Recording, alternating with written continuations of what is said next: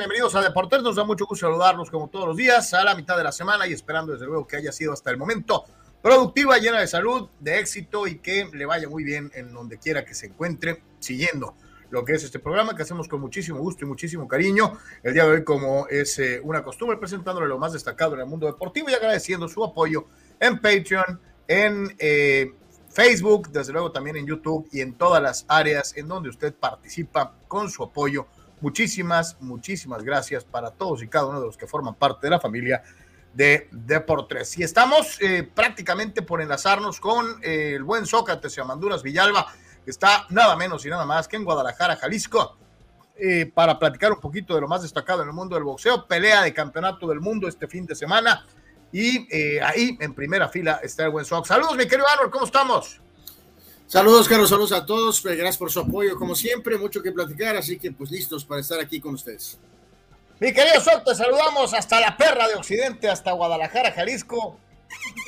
Mi tierra, Iñor. Este, eh, eh, te echas unas ahogadas por Miguelito, este, diviértete mucho y trabaja cuando puedas. Saludos, mi querido Soto, ¿cómo estamos? ¿Qué tal, Carlos Anuar? Gusto saludarlos y a toda nuestra amable concurrencia ahí que día a día nos siguen. Este, pues sí, la, deja tú que sea la tierra del Canelo y del Checo Pérez y del Atlas, la tierra de los Yeme, imagínense ustedes. ¡Yeah! Saludos a todos los tapatíos que los extraño mucho desde acá, desde la frontera más visitada del mundo. Se acaba de terminar la conferencia de prensa de la función del próximo viernes aquí en Guadalajara. Hay dos campeonatos mundiales, el eh, Super Gallo femenil eh, eh, AMB entre la campeona de Venezuela Mayerlin Rivas contra la retadora de Chihuahua Karina Fernández, un tirazo, y la pelea estelar Japón contra México, el, el supercampeón de la AMB Hiroto Kayoguchi contra el campeón regular de la AMB, Esteban Bermúdez, de Ciudad de México. Va a estar bueno ese tirazo. Pero para que nos explique lo que esperamos de, de esos duelos y el ambiente y todo, tenemos a, a, mi amiga, que es una experta en boxeo y en, y en estos rollos de la comunicación, Claudia Trejo. Bien, bien, bienvenidos, bienvenida de por tres. Buenas, ¿cómo están? Gracias por invitarme, un placer estar aquí en Guadalajara. Obviamente, como acabaste de decir, mucho talento y qué mejor que clase y talento siendo parte del el grupo promocional de esta, de esta velada del próximo 10 de junio estamos viendo la fusión que aparte de las peleas del campeonato mundial viene mucho talento joven, ¿no? Que, sí. tú estás muy, muy emocionada por ello. Súper emocionada porque pocas oportunidades tenemos nosotros de ver el talento desde el desarrollo, ¿no? Desde ese debut, cuando sobre todo tienen un palmarés amateur distinguido de mucha alcurnia y esa es la oportunidad que vamos a tener eh, el viernes. La pregunta obligada, eh, Claudia, preguntarte obviamente el, el, nivel de responsabilidad que se adquiere cuando ya el boxeo adquiere otra cara, de aquellas épocas de ir necesariamente a la arena, a pasar a la, la televisión, la tradicional función sabatina de box, después vino la época del famoso circuito cerrado, luego el pay-per-view, y ahora, Claudia, estamos en esto de boxeo a la carta a través de opciones como The Zone, en donde eh, tú escoges las funciones que quieres ver de acuerdo a, a, la, a, la, capacidad de tu internet. ¿Qué se siente formar parte de esta nueva cara del boxeo eh, eh, en el famoso streaming? Espérate que me acaba de dar así como un pequeño dolor de corazón, únicamente porque todos los formatos que acabaste de decir, yo hice parte de todos esos formatos y me siento honrada y es un verdadero privilegio porque recuerdo que había que tener una cita, un día específico para ver las peleas de cualquier lugar del mundo. Hoy, de, de tu teléfono, de tu iPad, de cualquier eh, equipo que tengas, es más, vamos a estar aquí no en la cola del pan, estamos saliendo al aire contigo con el celular. O sea, esos son los privilegios que live tenemos. Streaming. Estamos live streaming desde el celular, o sea, qué mejor bendición tener comunicación, tener ese, ese, esa conexión a nivel global con elementos tan básicos como un celular. Y lo que comentabas, Claudia, en la conferencia, de la importancia que le está dando Matchroom y Dazón al boxeo femenil, ¿no? Amén, exactamente. Cuando tenemos a alguien como Miyali Rivas, eh, es la verdad un, un honor. Recuerdo eh, hace años, cuando todavía estábamos viendo a las Christy Martins, a las Mia St. John's, a las Leila Ali, y cuando nos recordamos a las Ann Wolves, que fueron las originales, las, lo que decimos, the OG, the old gangsters, the original gangsters. Y vemos ahora que no solo son dos y tres, es toda una camada que están esparcidas por varias divisiones y el talento sigue más profundo que nunca. Y Matchroom está haciendo peleas de alto calibre, yo creo que de un, de un matchmaking excepcional. Y ese es el gusto que yo tengo. He tenido la oportunidad de ver las originales y ver este nuevo desarrollo y desarrollo que se está viendo a nivel olímpico. México, Puerto Rico, Estados Unidos, Kazajistán, Uzbekistán, o sea, nos están dando talento que de verdad podemos tener peleas competitivas. Sí, de hecho, el boxeo femenil ya es Puerto Olímpico. Ay, claro, ¿no? Desde el 2012 en Londres. Y por eso me parece un fenomenal, porque cuando yo era chiquita, hace años, eh, estaba eh, prohibido que las mujeres boxearan. O sea, no había un gimnasio de boxeo para las damas, mucho menos para las niñas. Entonces, ver ese auge es Va, va, de la mano con el progreso de las comunicaciones, ¿no? No, y decía ustedes también, este, antes los medios de comunicación deportivos tampoco había mucho espacio para las mujeres. ¿no? Bueno, la única compañía que en algún momento sacó peleas femeninas fue HBO, porque Top Rank utilizó ese talento, el nombre de Leila Ali por el padre, eh, los looks de Mia St. John, lo, lo, guerrera que fue en algún momento Christy Martin, pero no eran peleas estelares, siempre estaban en la, en la cartelera de apoyo para los Mike Tysons de nuestra era entonces, por eso para mí es importante ver no solo el desarrollo del talento, de tener peleas competitivas, sino que también le están dando la oportunidad para que estas damas muestren su calidad como elemento estelar de cualquier cartelera. Finalmente, Claudia, porque sabemos que estás muy ocupada, la invitación a, la gente para que, para que siga la función. Por favor, los invito a que nos acompañen 10 de junio en vivo por The Zone, y esto gracias a Matchroom, a Clase Talento y obviamente a Canelo Álvarez, nos han ah, dado eh, esta oportunidad de no solo el talento del mundo, sino talento local. No se lo pierdan. Hechos en Guadalajara, tapatíos, los que no se rajan. Gracias, chao. Muchísimas gracias, Claudia, que Dios te bendiga. Gracias por estar con nosotros. Amén, amén. Gracias. Ahí está, señores, señores. Seguimos y mañana, recordarles, mañana es este la ceremonia de peso, donde ya vamos a, ver este qué tan qué tan este preparados están los boxeadores. Ahorita eh, me distraje porque me di cuenta que, que aquí está todavía el, el campeón mundial de mini mosca de la AMB, Esteban Bermúdez y, vamos a, hablar rapidito con él. Esteban, eh, el viernes es una pelea de campeón a campeón eh, y, se espera una guerra entre México contra el Japón. Este, ¿cómo, ¿Cómo te preparaste para esa guerra? Este, no, muy bien, muy, muy feliz, muy motivado, muy contento. Este, me preparé muy bien, muy bien. No hay problemas de peso, no hay problemas de ningún tipo, nada más ya esperas a que, a que Kyoguchi se suba al ring y, y a ver de qué cuero salen más correas. Sí, no, ahora sí que no tenemos problemas de peso ni nada. Nunca he batallado con el peso. Este, pero sí, no, este, este, ya estamos preparados, listos. El hecho de que él, venga de Japón a México a, a, pelearte contra ti y tú no tuviste que ir a Japón, ¿te da ventaja o te sientes más, más, más, más motivado por ello? Este, yo creo que arriba de ring son las mismas cuerdas, son los mismos tubos y yo creo que no hay ventaja de nada, ni de él ni de mí. Simplemente arriba somos dos tirándonos golpes y no hay más. Bien, muchas gracias Esteban. Eh, lo dejamos porque también tiene que ir a, este, a, ponerse en peso para mañana y pues prácticamente esperamos el pesaje, que no haya sorpresas y, esperamos una gran pelea entre, entre Kayoguchi y Bermúdez en estelar, Karina Fernández eh, retando a la campeona venezolana Mayerlin Rivas en la semifinal y algunas otras peleas con prospectos de Estados Unidos y de México y en las preliminares obviamente mucho talento de Guadalajara. Oye, Shock, ahorita estamos viendo el face to face, mucho más tranquilo, mucho más civilizado que algunos otros que nos ha tocado ver en fecha reciente. Pero sí te preguntaría, no podemos dejar de, no podemos abstraernos de esta situación que es prácticamente conversación en todas las mesas de boxeo en donde eh, llegamos a participar. Campeón, supercampeón, campeón diamante, campeón de esto. Eh, el que gane, ¿quién, va a ser el campeón campeón? Mira, es, es una iniciativa de todos los organismos, principalmente de la AMB que reconoce supers algún tiempo. Es una iniciativa de que haya un solo campeón por división, que es como debe de ser. En, este, en esta ocasión, el campeón mundial regular, por así decirlo, es Bermúdez.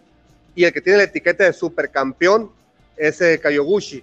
Entonces, el que baje del ring con el triunfo va a ser el campeón mundial absoluto o reconocido por la AMB. Ya no va a haber dos campeones, va a haber uno solo y es el que gane del próximo viernes entre el japonés y, Bermúdez. Te dice Raúl C. Saludos hasta Jalisco. Este, eh, eh, eh, ahí está. Dice por acá nuestro buen amigo Jorge Crespo. Saludos a Claudia, ese guapísima, orgullo del medio boxístico, colombiana, ¿no? Este, mi querido Soc. Sí, sí, es, es una mujer que sabe mucho de boxeo, digo, muchos años este, en, el, en el ambiente, estuvo en ESPN, ahorita está en Dazón, y este, sí, sabe, es una, es una mujer muy bien preparada en, lo que es la cuestión de la comunicación y específicamente en el boxeo. Ahí, ahí se la saludo y, y si la, este, si la visten en, en, pantalla guapa, en persona lo es más. Dice Raúl C. Entonces, ¿se podría decir que es la época dorada en el boxeo femenil profesional? De acuerdo pues, a, lo que, a lo que dijo Claudia. Sí, es la época en la que las peleadoras de hoy están cosechando lo que las pioneras sembraron, ¿no? Y yo creo que de pioneras hablamos todavía hasta la, hasta la generación de Jackie Nava, que a los principios de este siglo estaban debutando o estaban empezando a, hacer peleas estelares. Lo que dijo Claudia, ¿no? Christy Martin, este, las peleadoras que pelearon antes del 2000, se les agradece la, la, labor y se les agradece que hayan puesto el boxeo femenil en la palestra, pero todavía no era ni tan, promocionado, ni era este, tan, tan ofrecido en peleas estelares grandes como, como ahora. Y pues eso es un muy buen avance porque están unos peleones, incluso se mencionó la de Amanda Serrano y Katie Taylor y, y, y la campeona Mayerlin Rivas dijo, pues yo estoy dispuesta a aventarme un tiro igual que el de Amanda Serrano. Entonces vamos a ver cómo, cómo se porta la venezolana contra la mexicana Fernández. Dice Danny Maiden, Claudia Trejos es una verdadera experta del boxeo y los medios. Dice, felicidades, Soc. Eres grande, mi Soc, eres grande. Es, es, que me junto con gente grande, por eso. Gracias. Dice Jorge Crespo, los cinturones franquicia le están haciendo daño a las divisiones y al boxeo. Si son recovecos, son recovecos para eludir las peleas mandatorias. ¿Qué opinas? Mira, lo que pasa es que eh, el término de supercampeón lo crearon para darle reconocimiento a un peleador superestelar, pero que no adquiriera las obligaciones. En su momento se hizo tipo Pacquiao, por decirte algo. Ok, sí, Pacquiao es campeón, pero como va a andar peleando contra Mayweather en un peso o contra Márquez en otro peso, pues que él pelee, o sea, que, que él siga su carrera siendo campeón y para que no adquiera los recompromisos de pelear contra un obligatorio, o sea, él lo llamó un super y agarramos otro campeón regular. Pero sí, es mucho, mucha confusión. La gente luego se pregunta, bueno, pues ¿quién es el campeón real? Eh, a partir del, año pasado, post pandemia, se, se dijo eso, ¿no? Que, iba a haber un solo campeón por división y están empezando a hacer las, las eh, no eliminatorias, sino las peleas directamente de, de, campeón con cierta categoría a campeón con cierta categoría. En este caso es el super contra el regular, para que el ganador sea uno solo y haya un solo campeón del mundo. Soc, ¿te parece bien que escuchemos a la campeona mundial gallo de la Asociación Mundial de Boxeo, Mayerlin Rivas? Es super gallo, sí. Adelante. Va. Recognized by the pool of boxing, but we have outstanding fighters coming from that country, especially now we have Mayerlin Rivas, who's defending her title. Mayerlin, not very often do we get chance and have to travel out of the country to defend their title. You're taking that chance. Why? En general, no, um, Venezuela se conoce por algunos boxeadores muy grandes como, como usted. No es muy a menudo que vemos a campeonas o campeones que tienen que viajar para defender a su título. ¿Cómo, cómo te sientes entrando a la pelea y, eh, bueno, primero que nada darle gracias a Dios por, por estar acá y por esa oportunidad que me está dando. Eh, por la oportunidad que me está dando Masun, Eddie Herr, de estar acá, de verdad, de pertenecer a esta gran familia. Y bueno, eh, me siento muy, muy contenta de, defender mi título, bien sea donde sea, en mi país, eh, en otro país. Eh, confío en mi trabajo, en, en, cada entrenamiento que hago a diario, mañana, tarde. Este, venimos haciendo un gran campamento, vengo desde Venezuela haciendo un gran campamento, terminándolo acá en, en México, Guadalajara, eh, junto a Rigoberto Álvarez, que es mi entrenador, y, y, y, bueno, darle las gracias de verdad por esta oportunidad. Vamos a dar un gran espectáculo eh, el 10 de junio. Ahí veíamos a esta Mayerlin Rivas, campeona mundial super gallo, entonces de la Asociación Mundial de Boxeo. Mi querido Sok, pues más completo imposible. Tuvimos al campeón mundial, tuvimos a la campeona del mundo, tuvimos a Claudia Trejos y, te tuvimos a ti caminando por el hotel de, Guadalajara, yo aquí voy bajando, mira, por las escaleras eléctricas. Y lo que pasa es que ya nos, ya nos corrieron del salón, pues porque ya están desmontando todo. Y este, y, todo listo para, para mañana. Vamos a salirnos porque aquí hay mucho ruido. Es todo listo para mañana el pesaje. Y sí, yo creo que sí va a haber oportunidad de, de conectarnos de, de nuevo para, para, ver cuánto pesó, sobre todo las peleas de campeonato, ¿no? Este, eh, la de Bermúdez y Cayugoshi y la de Rivas contra Fernández. Mi querido Shock, antes de que te vayas, eh, eh, te recomiendo, ¿en dónde estás? En el Hilton, ¿va? Ok, ve y pregunta por favor ahí en la puerta, oye, ¿cómo llego a las tortas de Amparito, a las tortas de Amparo, que están en el centro? Amparo, la señora Amparo, en paz descanse. Es una delicia culinaria, mi querido Sócrates, que te recomiendo ampliamente. Eh, barato y buenísimo. Ve a las tortas de Amparito en el centro por la calle de Morelos. Este, ahí seguramente alguien te dará un norte. Un abrazo, hermano. Muchísimas gracias. Gracias. Mañana este, nos comunicamos después del pesaje. Que Dios te bendiga. Gracias por todo.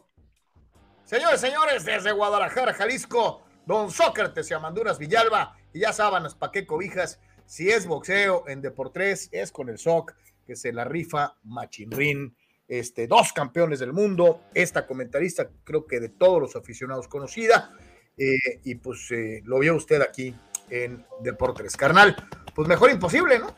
Sí, sí, sí, como siempre, muchísimas gracias a, Sócrates y evidentemente, pues eh, ojalá este, la pase bien en Guadalajara. Carnal, ¿no sentí su agua a la boca una torta de amparo?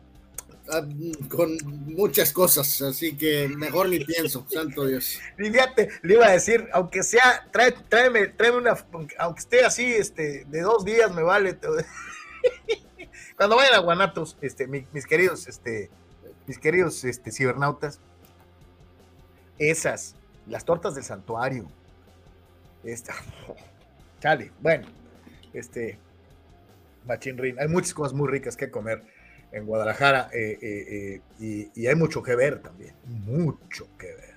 Entonces, este, diviértase, diviértase, don Sócrates, aparte de la función de la función de boxeo que, que pues va a estar va a estar de primerísimo nivel. No todo es miel sobre hojuelas, así como hay buenas noticias, también las hay negativas en torno al arte de Fistiana eh, se ha hecho viral, obviamente, eh, esta situación eh, que en estos tiempos es mucho más fácil de llevar al mundo, ¿no? Como es el caso del fallecimiento de un pugilista africano, que es nada menos y nada más que Simiso, Simiso Butesi, que falleció falleció eh, eh, eh, a consecuencia de, de, lo que, de lo que vivió durante un combate en el pasado fin de semana y que se hizo viral. Las imágenes, Anwar, son dramáticas verdaderamente. Butesi es el que tiene la pantaloneta en color blanco. Y, si usted ve la, pelea o, o este, este corto de la pelea, pues va a decir, él, él iba ganando, ¿no? Pues, ah, derriba al rival eh, eh, eh, y después de que lo derriba, el tercero sobre la superficie los invita a seguir combatiendo y Butesi se dirige a una esquina neutral tirando golpes al aire. perdido totalmente, no sabía en dónde estaba y, es, una de las imágenes, yo creo que más dramáticas que he visto en mi vida. Eh, vea usted cómo siente el bulto del referee y se dirige a donde siente y empieza a tirar golpes como si tuviera enfrente al rival que está a su espalda. Eh, esto es en Sudáfrica. Falleció a consecuencia de una hemorragia cerebral cuando enfrentaba a Sifesile Mituguana.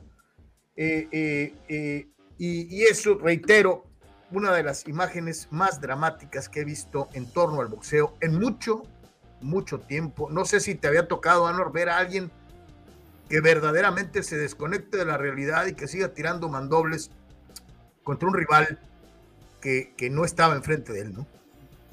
No, no, no, no, no, esto es eh, impresionante, Carlos, la verdad, pero, pero pues también tiene una que analizar ahí, ¿no? No sé, este, evidentemente en dónde es el combate, eh, las, a la distancia estamos viendo ahí las imágenes de que no parecía precisamente a lo mejor eh, un lugar que pudiera tener absolutamente todas las cuestiones necesarias, pero pues, ay, pues esa cosa, ¿no? De que pues decides este un camino y pues eh, si crees que ese camino es el correcto, Carlos, que pues estás buscando eh, crecer, pues generar dinero, trabajar, ¿no? O sea, es una cosa, eh, pero pues a la vez, ¿no? Te digo, lo único que me queda aquí, lo habíamos hablado ahorita hace poco con la de la boxeadora de aquí, es que pues tendría que haber, no importa que el mundo sea muy grande, pues tendría que haber más control, eh, mucha cuestión más de exámenes mucho más rigurosos, Carlos, eh, anuales.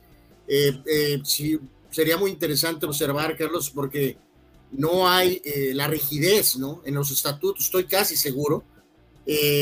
si usted recuerda, amigos, en los futbolistas todos tienen que hacer cada inicio de torneo, Carlos, los exámenes de cajón, ¿no? Prácticamente. En México esto es normal, en estas, ahora que juegas torneos cortos, Aquí lo hacen incluso cada este, eh, torneo corto, Carlos.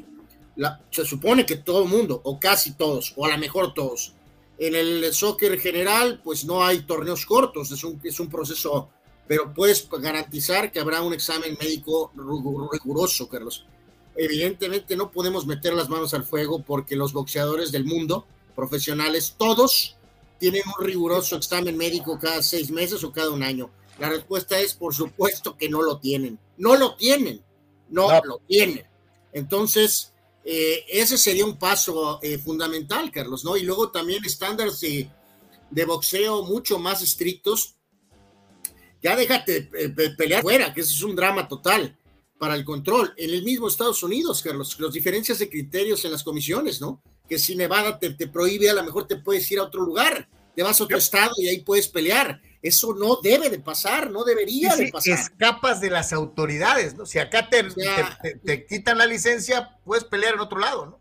Y sabes que tampoco ha ayudado en el gran esquema mayoritario, Carlos, a lo mejor sí fomenta por un lado, porque como todo, todo tiene un lado bueno y de un lado a lo mejor puede ser no tan malo, a veces es mucho más bueno, a veces es mucho más malo, que el consejo, la asociación, la federación, la organización eh, em, es imposible, Carlos, si tienes a, esos cuatro entes, eh, homologar criterios, ¿no? Porque cada fulano, cada ente, pues precisamente por está existiendo porque tiene ciertas ideas, ¿no? Y criterios. Diferencias entre cada uno.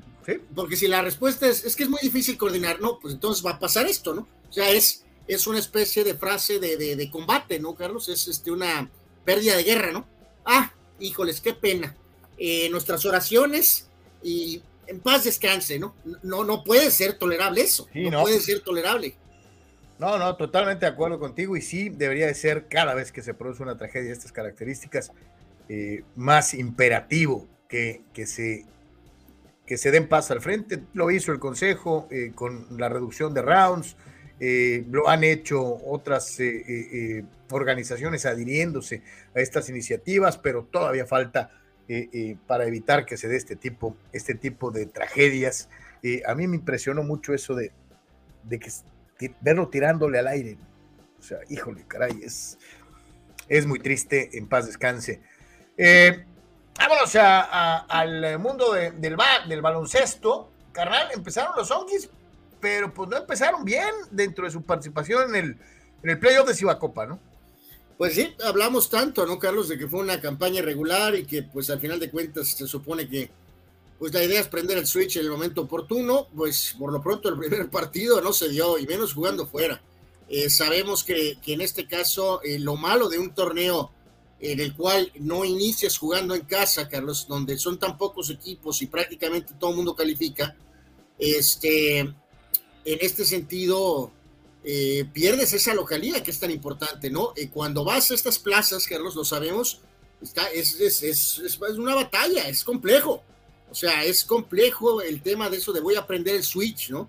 Porque pues también ellos lo están prendiendo, ¿no? Entonces, este, vamos a ver si fue solamente un mal inicio de serie o si es algo más complicado. La verdad es que sí parece eh, que es algo más complicado. Vamos a ver si pueden encontrar la manera de, eh, pues definitivamente de corregir esta situación, pero por lo pronto se empieza perdiendo contra Mochis 106 a 84, ¿no? O sea, volvemos, a, volvemos a ver una pizarra, Anuar, en donde se reciben más de 100 puntos, ¿no? Que es algo. no, Y, con una diferencia de 22 puntos, o sea, entonces te ganaron y te ganaron bien, ¿no? Este, por Tijuana Davis tuvo 23 puntos, 18 de Cairo, eh, mientras que por los locales eh, Jordan Stevens, pues demostró ser.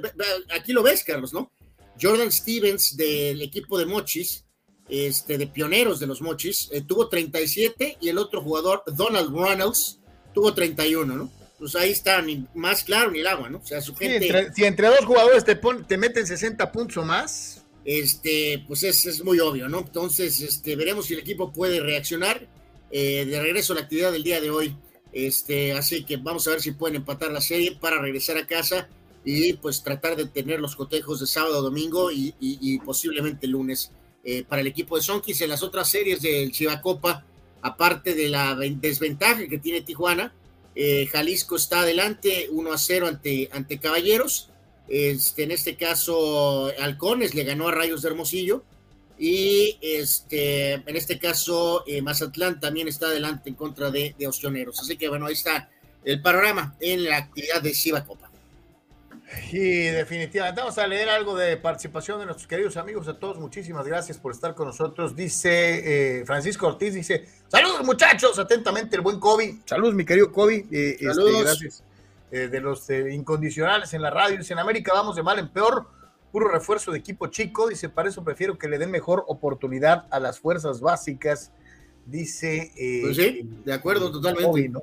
Pero es que eso no aplicaría Anuar solamente en América, ¿no? Yo creo que, este, pues para traer petardos, pues en todos los equipos mejor te vas con los chavos. Yo digo, eh, que reitero, eh, Carlos, eso no va con lo de Dame, o sea, de que tiene un año sin jugar porque tenía un contrato este, de ridículo en Atlanta y decidió cumplirlo, o, digo, ¿puede alguien culpar a Julian Dam, Carlos? La otra era por orgullo renunciar a un contrato legalmente firmado, ¿no? Él, pues básicamente, es, ya sabemos ese escenario, ¿no?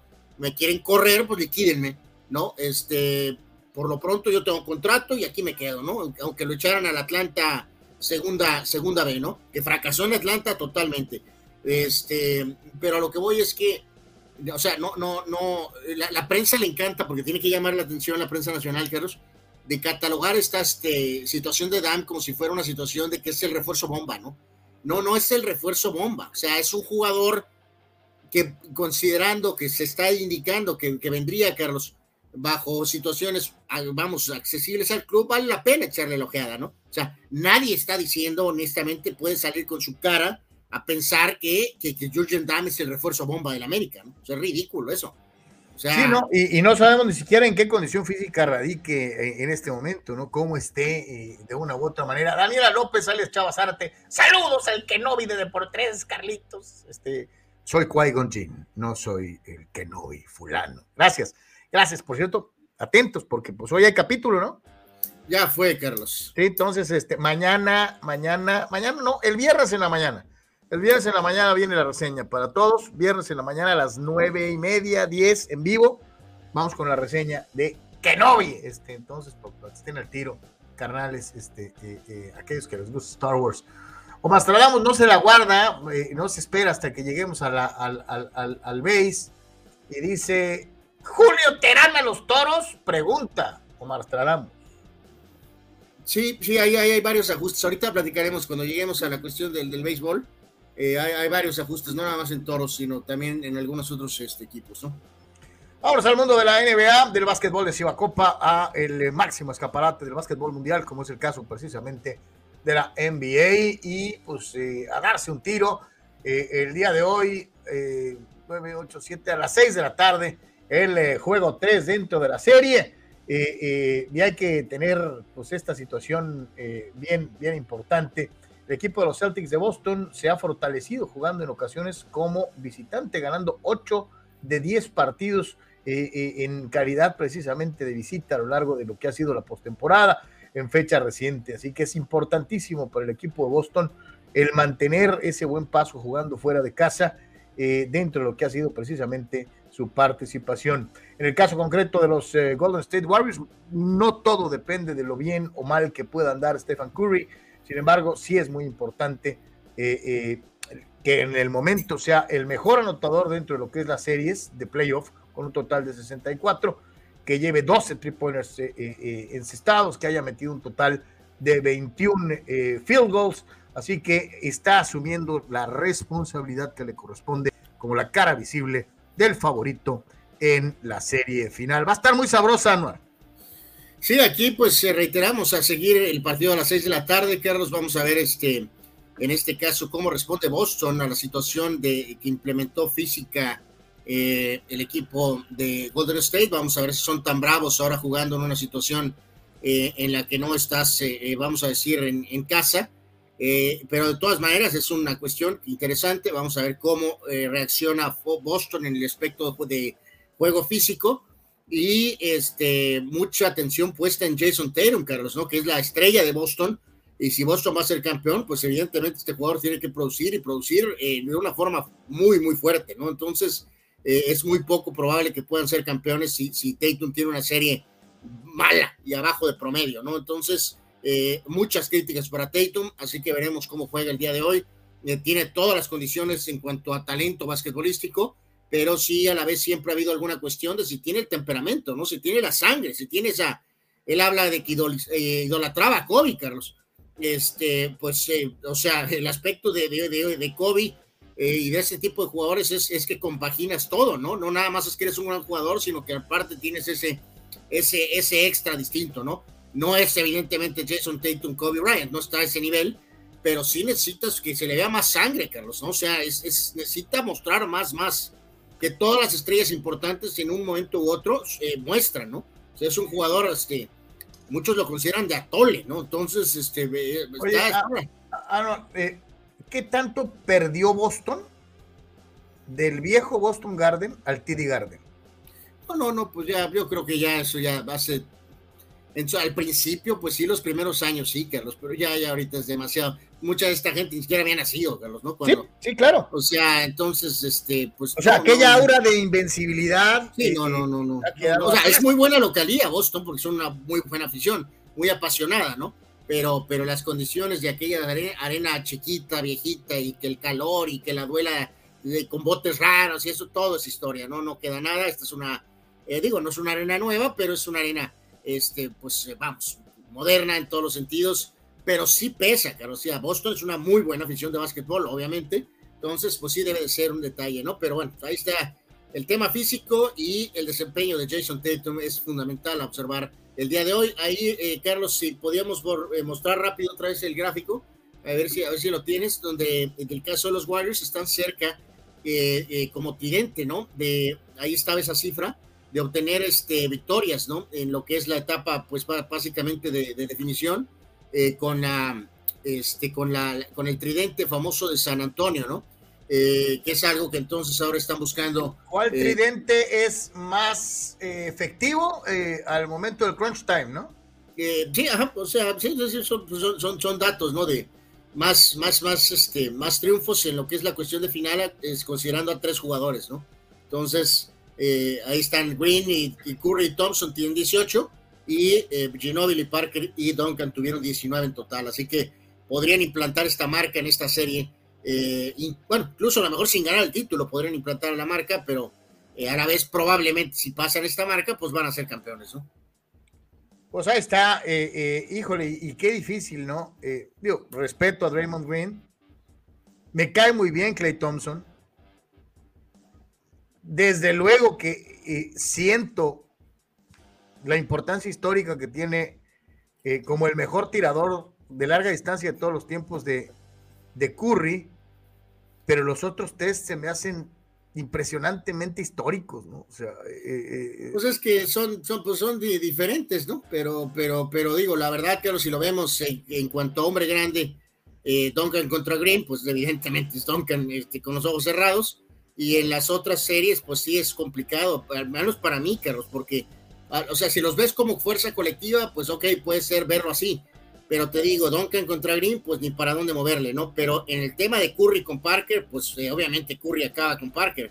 Y si bien Ginóbili era, era sensacional, este, pues Thompson con todos sus detalles, que ha tenido esas lesiones, este, y hecho que Ginóbili era un, era un gran jugador, o sea, un gran definidor, pero, pero Thompson con ese rango que tiene, o sea, simplemente te, se, explota y te hace pomada, o sea, es, o sea, Ginóbili no tenía eso, no tenía ese, no, era un jugador trabajador, ¿no? Este, tenaz. Eh, eh, defensor, buen, defensor, buen defensor. excelente para definir en el área cuando atacaba la pintura, pero, pero los, los lapsos de explosión que tiene Thompson con, con esos bombazos lo hacen este, distinto, ¿no?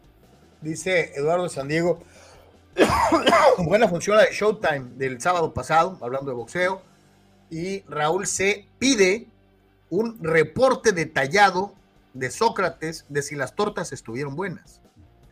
Este, Raúl, toma mi palabra. No estoy seguro si Sócrates va a poder seguir la recomendación de Carlos porque el traslado es, eh, eh, no estoy seguro no, si de que alcance a poder ir, ¿no?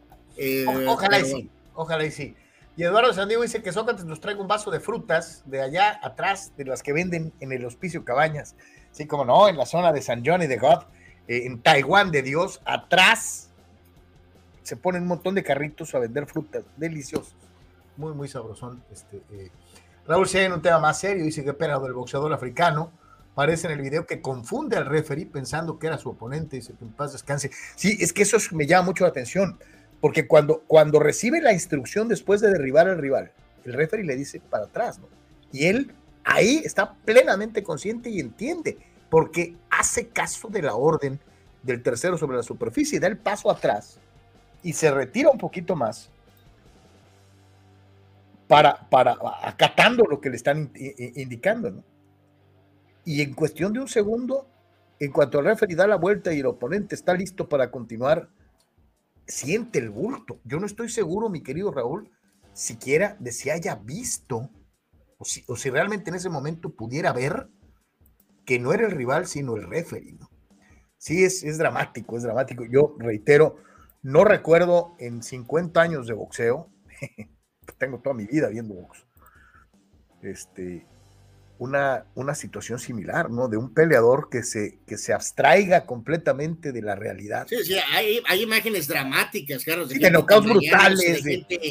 Eh, o sea, pero, pero, pero este está, está, es de otro nivel, ¿no? Con el tema del pobre hombre eh, volteándose y, lanzando golpes al aire y obviamente coronando con que falleció, ¿no? O sea, es, es, es brutal, pues simplemente es devastador.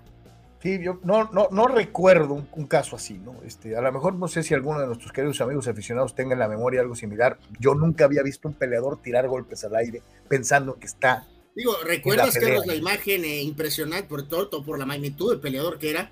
Eh, ni remotamente cercano a esto, pero, pero pone un poquito de perspectiva cuando, en el, cuando pelean Hagler y Hearns, Carlos, en el mítico aquel primer round, ¿no? Cuando se dieron hasta con la cubeta de manera brutal, brutal. Este, y llega un momento en que, en que, en que Hagler le pega, de que eh, eh, Tommy se tambalea, ¿no? Y, empieza a danzar, ¿no? Con las, las piernitas así rarísimas y obviamente la sonrisa, eh, que era, era, era sobre todo por el estatus de Hans, era increíble verlo en semejante estado de, de, de estar afectado, pues. Este, sí, una sonrisa nerviosa, ¿no? De, sí, sí, nerviosa. Digo, reitero, si no lo han visto, búsquenlo en YouTube. Marvin Hagler, Tommy Hearns, primer round, es el mejor round de la historia del boxeo, tal vez. Se dan con todo, se odiaban, se detestaban en lo más mínimo. El, cara a cara, Carlos, es, es de odio, de odio, literalmente de odio, de serios. Y cuando ves a, eh, eventualmente, un ratito después, a, a Hearns con la sonrisa así, o sea, wow, dices, o sea, pero, pero nada, eso parece nada, Carlos, a esto que vimos con este pobre hombre. Eh, paz descanse, ¿no? Dice Dani Pérez Vega, Anual, además del examen y revisión médica cada seis meses, se debería solicitar un estudio de imagen como tomografía o resonancia magnética en búsqueda de lesiones de traumatismo crónico, señala Dani Pérez Vega, y creo que es lo, sería lo y la respuesta, Carlos, de alguien que nos dijera, es que sí se hace. No, no, no, es que no estamos diciendo que sí se hace, sí sabemos que se hace. Estamos diciendo que se haga en todos lados. No, pues es que es muy difícil. Ah, no, pues qué padre entonces, ¿no? entonces que se siga muriendo la gente que no tiene dinero, ¿no? Digo, vamos a, a ponerle los puntos sobre las es Si hay comisiones de box que, que no exijan este tipo de, resultados, pues sinceramente digo, no deberían de ser comisiones de box y no debería de haber peleas en esos lugares. Esa es una realidad. Dice Fidel Ortiz, Fidel, equipo de NBA que se refuerza para hacer el ridículo adrede, los Brooklyn Nets. Pues sí se reforzaron y pues sí hicieron el ridículo, este, no adrede, pero pues sí lo hicieron. Bernardo González, Charlie, me parece bien que simplifiquen los títulos, dice, había muchos. Pregunta seria, ¿qué títulos válidos le van a quedar a Jorge Caguachi como el peleador más ridículo de la historia? Bueno, es el primero en la lista de bultos, ¿no? Dicen que pues no está mal ser primero, aunque sea en las listas de abajo. Sí, de abajo para arriba, ¿no? Este, ese es otro caso inexplicable, Álvaro. Inexplicable, verdaderamente, ¿no? ¿Quién le daba la licencia a Jorge Caguachi para pelear, ¿no? Pero bueno. Eh, y llegando y empujando, Carlos, el señor Toño, Antonio Toñito Zamorano. Saludos, Toño. ¡Ya llegué! ¡Pónganse marihuanol! Eres un fulano. Pero, eh, oye, es que, ¿con qué gusto? No, no, y que quede bien claro, ¿no? ¿Con qué gusto lo anuncian? Eh, o sea, si te dicen que anuncies este marihuanol, pues lo vas a anunciar, ¿no? Así que, pues, no es que nos estemos haciendo puritanos, el punto es que es ridículo, ¿no? La verdad se oye muy raro, se oye muy, o sea... No, no, y en corito, ¿no? Como que le dicen, así se tiene sí, no, y aparte, ¿no? O sea, y conocemos esa dinámica, Carlos, cuando llega el de ventas y, se hace todo el trámite y todo, y finalmente llega el papel al, al, fulano que está en el estadio y que va a narrar, ¿no? Y que le dicen, probablemente el de ventas, la primera vez o las primeras veces, ¿no? Que ahí está pegado, y diciéndote, este, ponle, ponle, ponle, ponle ambiente, ponle eh, ponle ganas y, que se oiga con jiribilla. como que hagan un corito entre ustedes, la gente de ventas, eh, todos son así. Este, o sea, ellos, ellos, ellos venden. Bueno, los que venden. Los que venden. Este, este, ya que si es evento deportivo, de espectáculos, de información general, eso es lo de menos para ellos. O sea, es ahí está esto y pues el talento. Ponle, tú pues, ponle, jiribilla, sí, sí, sí, Oye, pero que como que corito y como que evitemos marihuanol. Sí, sí, no, pues, no. De, pues de ahí te pagan, papá. Exacto. ah, ah, bueno, pues ok, ¿no? Pues de ahí marihuanol. Dice, échele enjundia, ¿no? Este, no, cabrón, pero bueno, este, de que el nombre está chistoso, está chistoso, eso es una realidad. Lo que no está eh, eh, chistoso es eh, eh bueno, eh, Anuar, platícame de las locas aventuras de los padres de San Diego. Pues una aventura más simple ayer. Pues simplemente el equipo reaccionó como se pensó que iba a pasar. Eh, los Mets se metieron en problemas desde el inicio con el pitchercito. ¿Por qué eh, les pasa esto? ¿Te acuerdas contra Filadelfia? Los, los, los nalguearon en el primero y luego se vinieron de atrás y lograron ganar. Eh, me parece bueno, Bueno, bueno, es una larga campaña, Carlos, pues, o sea, digo. no, pero a lo que yo me refiero es que de repente parece como que, digo, no sé, se oye medio mameluca mi teoría, pero hay ratos en los que pareciera que los padres se toman su sabático eh, para empezar las series, ¿eh? ¿Eh? habría que ponerle más detalle, ¿no? Pero creo que ayer, pues, el equipo lo más importante es que reaccionó después de que te habían pateado las, ya saben qué, y este, aprovechan porque Walker realmente, aunque sí alcanzó a lanzar seis entradas, no estuvo fino, este, definitivamente desde el principio, aparte que los Mets se vinieron abajo en física, emocionalmente, Carlos, con la lesión de Marte en esa acción en segunda base y después se, eh, se van al toile cuando sale lesionado eh, Pita Alonso, ¿no? Eh, completamente se fue los padres les cayeron por asalto tempranito, les anotaron en la primera, les metieron tres en la segunda, otras tres en la séptima, y Darvish pues no puede quejarse de apoyo, ¿no?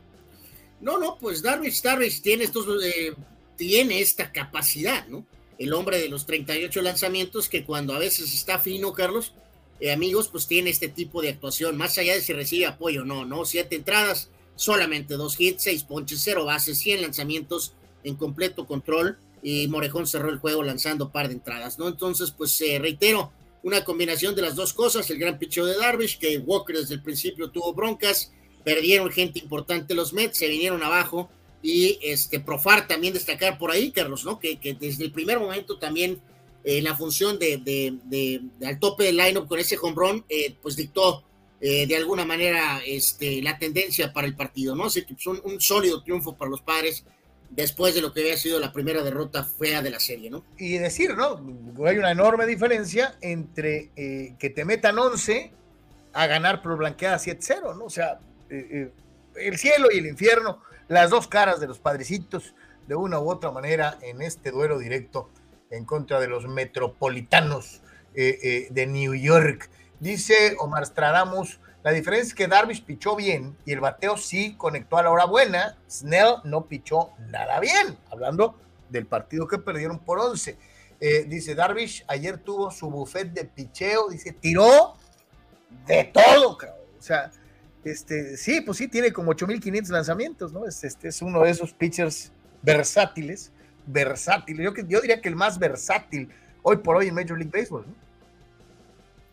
Eh, bueno, pues sí, dudo, dudo que eh, realmente alguien tenga el repertorio que tiene, este, en este caso, eh, Darvish, ¿no? La cosa es que, bueno, pues no, no, no, este, no, no tiene esos momentos, este, bueno, eh, o sea, probablemente la temporada regular sí, pero en los juegos críticos, pues bien sabemos que a veces ha, ha habido algunos detalles, ¿no? En el Oye, caso ah, de... y antes de irnos a la derrota de los Dyers con los Chisox, tus Yankees llegaron a 40 victorias, carnal. Sí, ahorita, ahorita íbamos a mencionar un poquito más de esto, nada más que este, con los padres, recordar, ¿no? 6-40 hoy con Majon Manaya eh, 2 y 3 contra Bassett, que los dos se conocen, ¿no? Hay conexión ahí porque estaban antes juntos, eh, al igual que con el manager este, eh, Melvin, ¿no? Entonces, eh, sí, eh, Yankees le ganó a Minnesota y, y, este, obtuvo esta cifra importante. Ahorita, ahorita vamos a ver un poquito más de eso. Vámonos con los Dyers, vámonos con los Dyers y los, y los Chisox. Este, bien decíamos que la combinación suena así medio extravagante, ¿no? Este, eh, como que no es una combinación que estamos muy acostumbrados a ver. Y no sé si esto tuvo que ver o no tuvo que ver, pero pues el caso es que los Medias Blancas le ganaron por blanqueada a los Dyers de Los Ángeles, llegaron a su vigésima sexta victoria a cambio de 27 descalabros todavía y con todo y la victoria por blanqueada contra los Dyers, eh, juegan abajo del 500 de porcentaje, eh, eh, un tete a tete de cheo en las primeras entradas, pero finalmente a la altura del sexto capítulo las cosas cambiaron para que el equipo de Medias Blancas tomara una ventaja de cuatro carreras, misma que ya no perdería en todo el desafío. Sí, totalmente, ¿no? Pues para, para los, Dodgers eh, la ofensiva simplemente, pues no, no, no, no, no apareció, Carlos, ¿no? Lo más mínimo, ¿no? Eh, Freeman de cuatro nada en el, en el partido, eh, que ha tenido eh, ya hay un detallito Freeman en cuanto a sobre todo el poder, a lo mejor se esperaba tantito más, eh, vamos a ver si poco a poco va repuntando. Este, White con los Dodgers cinco entradas y Kopech eh, que se llevó el triunfo lanzó seis para medias blancas. Al final de cuentas fue Bigford del primer relevo de los Dodgers el que se llevó eh, el descalabro para, para Los Ángeles en esta sí, este, combinación. Oye, mi, ca- mi carnalito, mi carnalito Bellinger, ¿no? Tres turnos, dos ponches. Pues sí, sí, sí, el, el jugador, de rol en los Dodgers, ¿no? No es el pelotero generacional que, que tú dijiste que iba a ser, ¿no? No, pues lo había sido, eh, eh, se ha metido en mil cosas, ¿no? Este, pero pues, híjole, a ver si sale. Dice José Ayala, ¡y golazo, mi Sócrates con la guapa Claudia! Este, sí, pues sí, ahí estaba el Soc en buena compañía, este, eh, sin duda. Dice, dice Dani Pérez Vega, Darvish lució implacable, dice, bien por el regreso del cubano Morejón tras su cirugía. Tommy John dice que será clave para reforzar el bullpen, eh, eh, eh, hablando precisamente, Dani, de lo que fue esa muy buena actuación de los padrecitos. Y remata Abraham Mesa, dice, sin duda, Josh y Stanton son los que más duro le pegan a la bola. Stanton hace ver fácil mandarla al tercer piso y por center field. Sí, gran poder eh, de este par de peloteros, este, de una u otra manera. Esa es una, esa es una realidad eh, eh, dentro de lo que fue esto. Y vámonos a pues las actuaciones individuales, ¿no? Dentro de lo que es eh, la, la jornada de ayer en Grandes Ligas. Sí, sí, sí, destacamos por ahí este eh, un poquito entonces algo de lo más este, destacado, en este caso con el hombre de Texas, eh, Marcus Simon, que tiene eh, pues un juego de 4-4, ¿no? Par de bombazos y dos, dos remolcadas. este hombre, tan, qué, nombre tan particular este, ¿no, Carlos? Del jugador de Miami. Jazz Chisholm. Eh, Chisholm eh, Junior, ¿no? y bueno, el Junior, ¿no? Eh, pero bueno, pues no es como te llames, sino como batees, ¿no? Par de bombazos y seis remolcadas. Ronald Acuña sigue en fuego. otro partido de par de bombazos y, dos remolcadas. también con el mismo equipo de Miami, este, Nick Fortes, cuatro remolcadas y Jorge Polanco con Minnesota tuvo un muy buen partido, aunque bueno, al final no alcanzó en el juego ante Yankees, ¿no? Darvish obviamente destacadísimo, ya mencionado, al igual que... Ah, no, volvió a repetir Indiana Jones en la lista.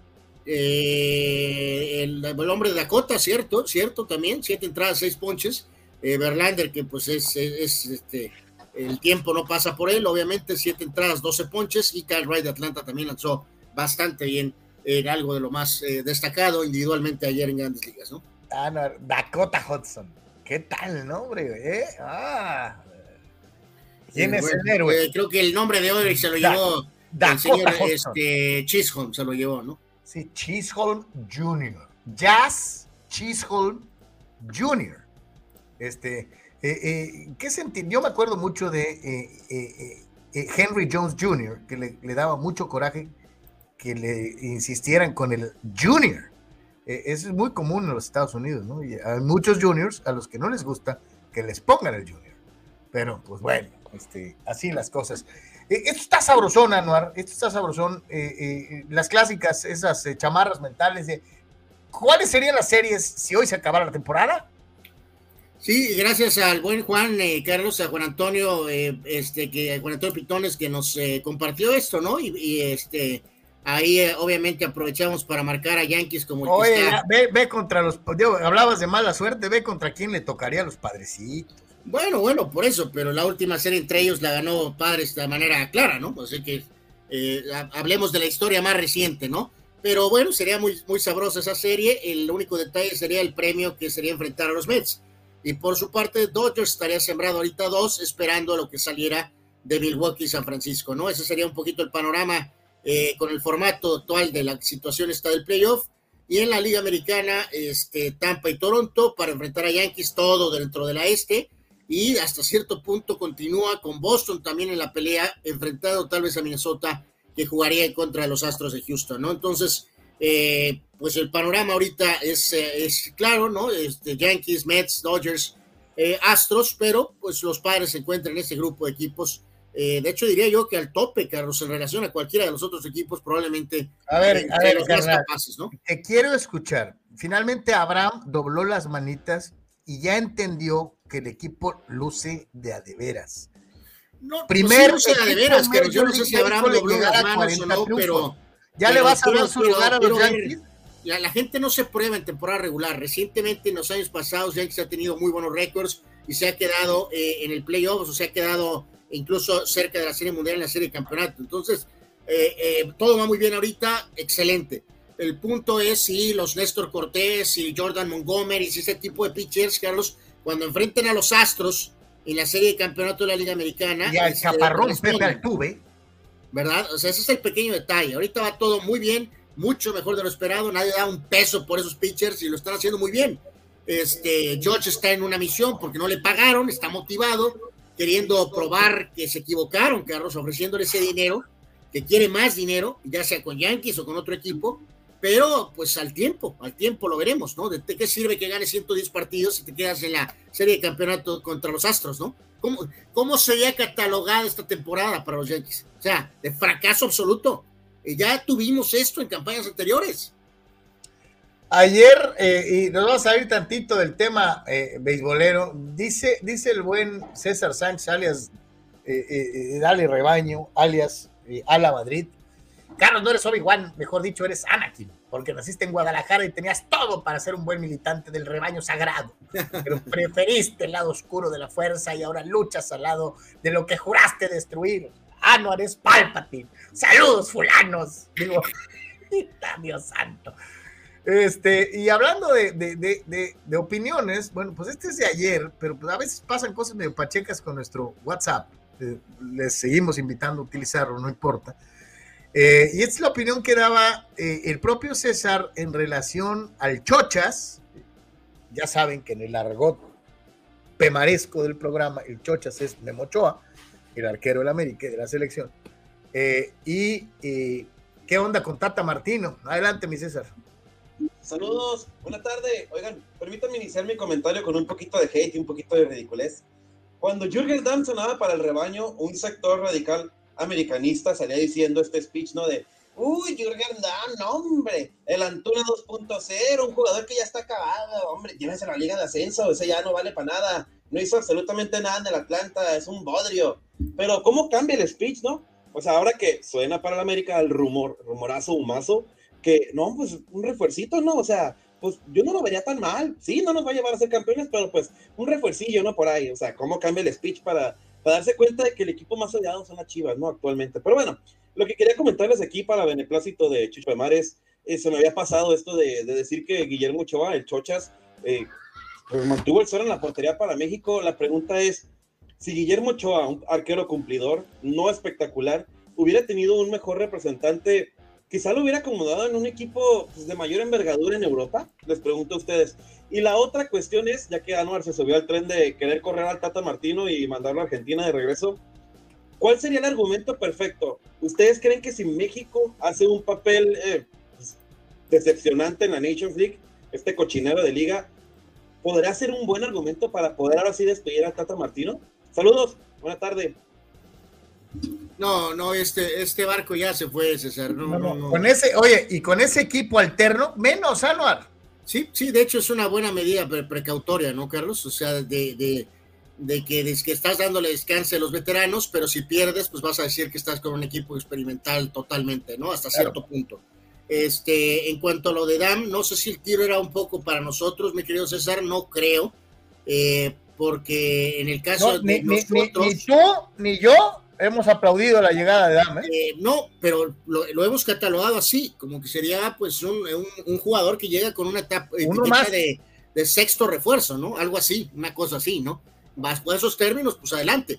Bajo esos términos también, Carlos, eh, yo te daría ahí, mi querido César, de que pues no entiendo por qué Chivas no reactivó eso, Carlos. En lugar de ahorita íbamos a hablar más tarde de lo de Chivas, ¿no? Pero eh, ¿qué, qué, qué, o sea, ¿por qué, por qué Dan eh, prefirió Carlos América sobre, sobre tal vez una cuestión con Chivas? ¿No, ¿No está interesante esa? O sea, no, no, no entiendo. O sea, ¿por qué, por qué Dan no habría tal vez considerado a Chivas? Eh, de, obviamente era obvio como un destino para él, ¿no? Y les hubiera caído bastante bien. Que ya el hate natural por nada más fregar, llamar la atención y generar clics es una cosa Jurgen Damm le hubiera caído bien a Chivas, bajo la misma situación, ¿no? Como cuarto, quinto refuerzo, tal vez, en ese estatus. Pero sí me salta, ¿no? O sea, es tan sencillo como que Jurgen Damm prefirió a la América, ¿por qué?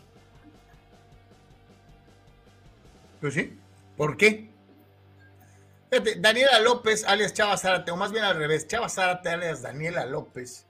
César Sánchez, el verdadero nivel de Memo es ser el peor portero latinoamericano jugando en Europa. Dos descensos en la Liga Francesa y también en la Española.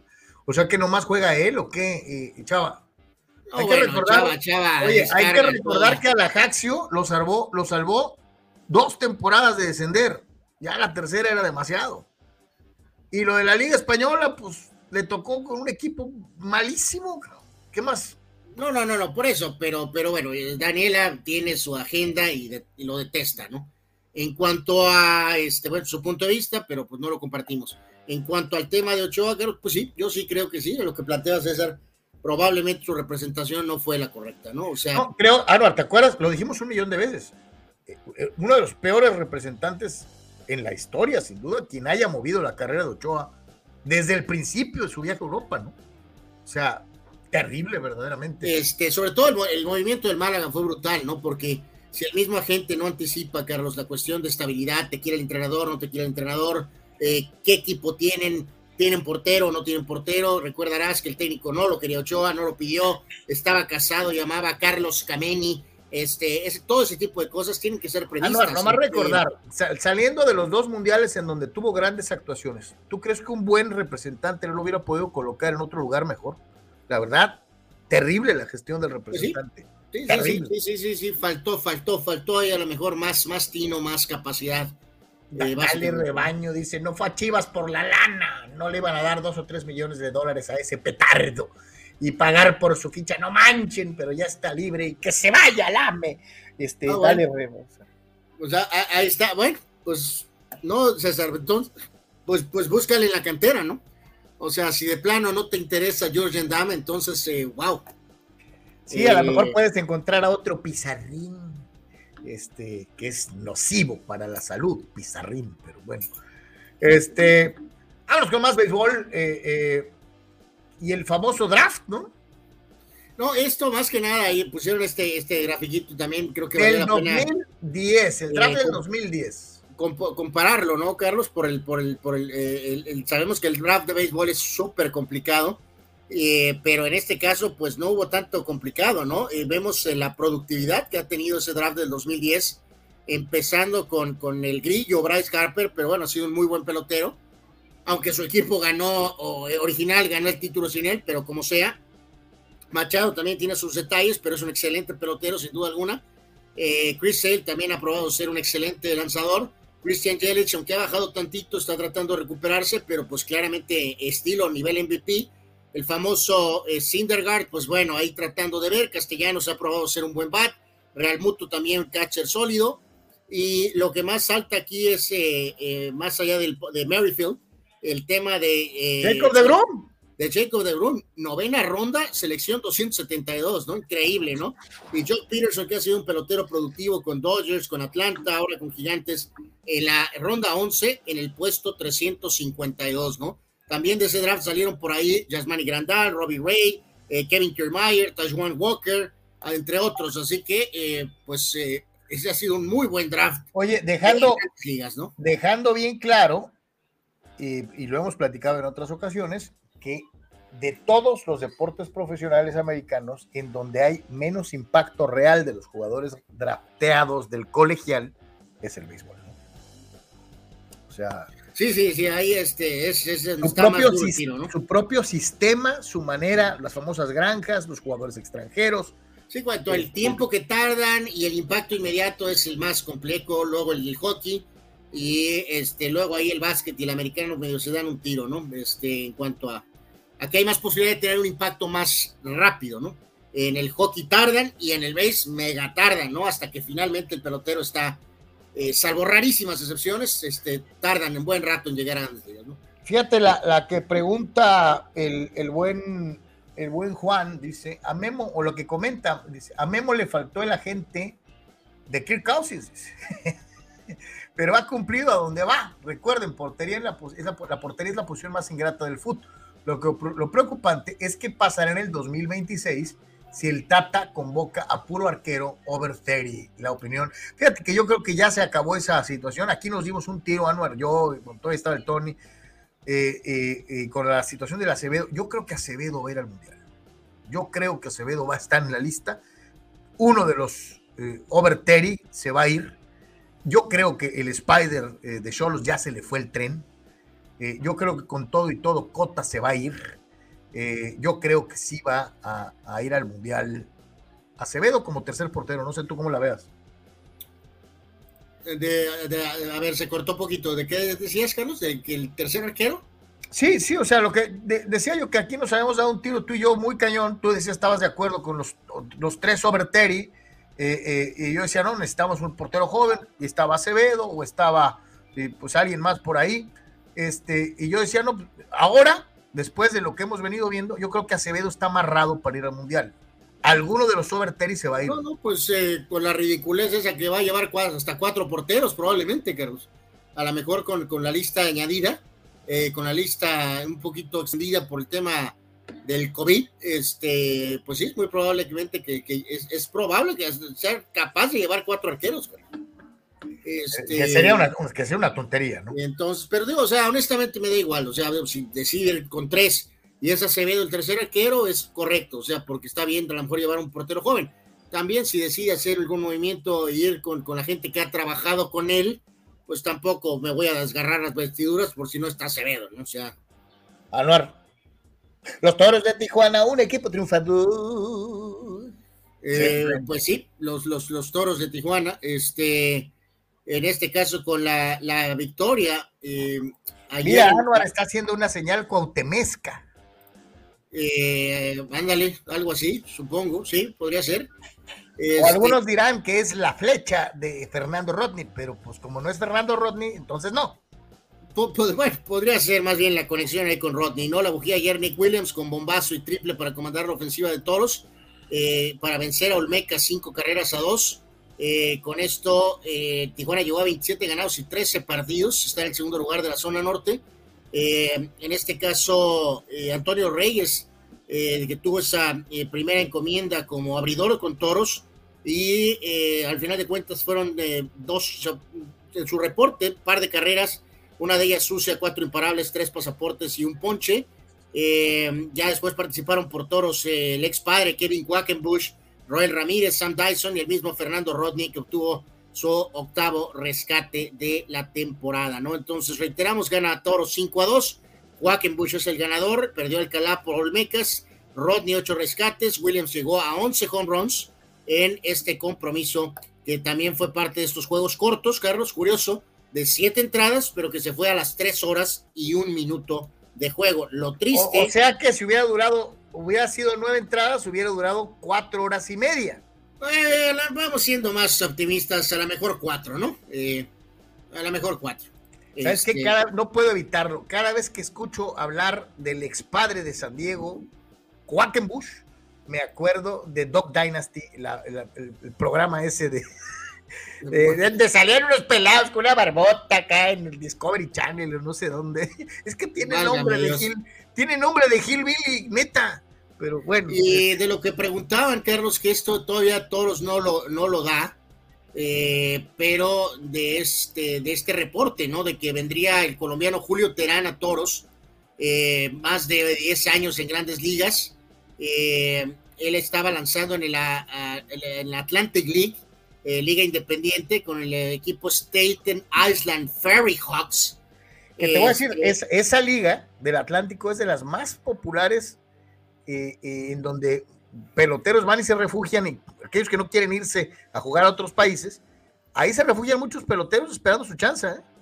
Sí, Terán en su carrera, reiteramos, eh, pues eh, 11 años, 78 ganados, 77 perdidos, 380 de efectividad, eh, 9 años de registro con Atlanta, eh, también ahí breve participación con los Angels, le fue mal, el 0 y 4, y con Detroit algo muy breve, donde obtuvo una victoria, ¿no? Pero bueno, pues es una cuestión ahí donde Toros, Carlos, tienen amplios recursos. Eh, si ven a Terán como una situación, pues es porque creen que puede tener algún rol ahí interesante. Esa experiencia se le debe de apreciar, ¿no? Una década en grandes ligas es, es buena o muy buena, eh, pero sus números son discretos, ¿no? Es un pitcher de 500 en grandes ligas, no es, no es, no, no, no fue figura ni mucho menos. Su mejor año de Terán fue el 2013, ¿no? Con Atlanta, o sea, fue 14 y 8, ¿no? En una liga cada vez más impresionable, impresionable, no impresionante, impresionable, por los nombres de Big Leaguers, digo, nunca se me va a olvidar, mis queridos amigos, amantes del Pacífico, de que te, te espetaban, te espetaban. Aquí hay Big Leaguers, pues acá también, ¿no? Entonces pareciera que es esa tendencia de traer Big Leaguers, aunque sea acabados. Este, no estoy diciendo con esto que, que este jugador esté acabado, pero me refiero a la tendencia, ¿no? Puig, etcétera, etcétera, etcétera. De jalar por Big Leaguers, pues para, para Bartolo Colón, que no lo hizo mal, eh, pero sí de, de, de Pues sí, pero Pablo Sandoval no lo hizo bien, ¿no? Entonces, no, claro, o sea, esta situación de jugarte el volado, a ver si el Big Leaguer todavía trae algo en el tanque, ¿no? Sigo.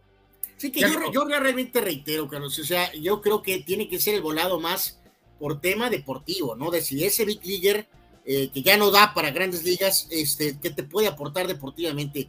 Creo que el mito ese de que va a traer mucha gente eh, es, es, es, eso, un mito, ¿no? O sea, puede haber un partido donde digas tú, ay, voy a ir a ver a Pablo Sandoval, pero en general nuestra afición mexicana, ya sea a nivel local o a nivel nacional, no va a volcarse, Carlos, porque está Pablo Sandoval o no está Pablo Sandoval. O sea, este, no, no, o sea, por eso insisto que quieres traer Big Leaguers, perfecto, pero en base a un concepto deportivo. Y muchas de estas firmas, Carlos, de manera inocente, la verdad para mí me parece inocente, por no llamarlo de otra razón, me parece más una situación de que creen que va a llamar mucho la atención. No va a llamar mucho la atención. Sí, te avientan el, nombre de relumbrón para ver si funciona, ¿no? Este, eh, eh, y está medio cañón.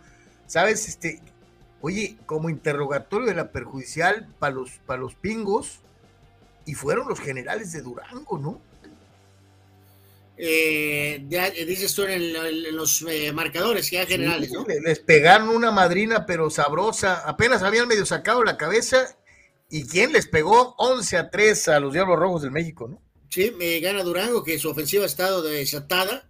El buen picheo de Nico Tlac, cinco entradas. Eh, y después eh, Albert Martínez, Carlos Muñoz, Manio Yoki y Oscar Sanay remolcaron cada uno un par de carreras para el triunfo 6 de la tropa famosa, apabullando a los pobres diablos, 11 carreras a 3. ¿no? En el resto de los resultados, Tigres le ganó a Zaraperos 5 a 3, Zaraperos eh, con enormes problemas, eh, Mariachis le ganó a Bravos 3 carreras a 2, Piratas derrotó a Tecolotes 3 eh, a 1, Elian Leiva parece que retoma su mejor versión, 7 entradas, una carrera y 3 hits. por supuesto, también la victoria de Monclova ante Pericos, Wilmer Ríos, su segunda blanqueada de la temporada, 7 entradas en blanco para la victoria de Monclova, encabezando el tema de picheo, y Chris Carter y Keon Broxton remolcaron tres carreras cada uno para el triunfo de acereros. Sultanes apabulló a Leones también, solo al monto de 3-3 con cuadrangular y cuatro producidas. Sebastián Elizalde de 4-2 con palo de vuelta entera y dos remolcadas. Sultanes gana sin problemas a Leones 15 4. El Águila cayó ante Rieleros 6 3 y también victoria de Algodoneros 4 2 en contra de Guerreros. En cuanto al tema de posiciones, ya decíamos en el norte se mantiene al frente Laredo, Carlos, pero ya son solo tres contra Toros, ¿no? Y curioso, eh, la, también Toros. Ve, ve, dónde están los sultanes y también dónde está Monclova. Y hay tres juegos de diferencia entre el cuarto y el segundo, ¿no? Sí, sí, pero, pero exacto. Tijuana le saca cuatro juegos a Monterrey, que es el tercero, ¿no? Entonces, claramente sí, Tecolotes y Tijuana, eh, pues obvio, los, los mejores de la norte. Y en la zona sur, eh, pues como Un sea. de ventaja, ¿no? Como sea, Tigres está en primer lugar, increíble, la verdad, increíble lo de Tigres. En primer lugar, Yo hace muchos años le iba a los, Tigres del México, hace muchos años, muchos años.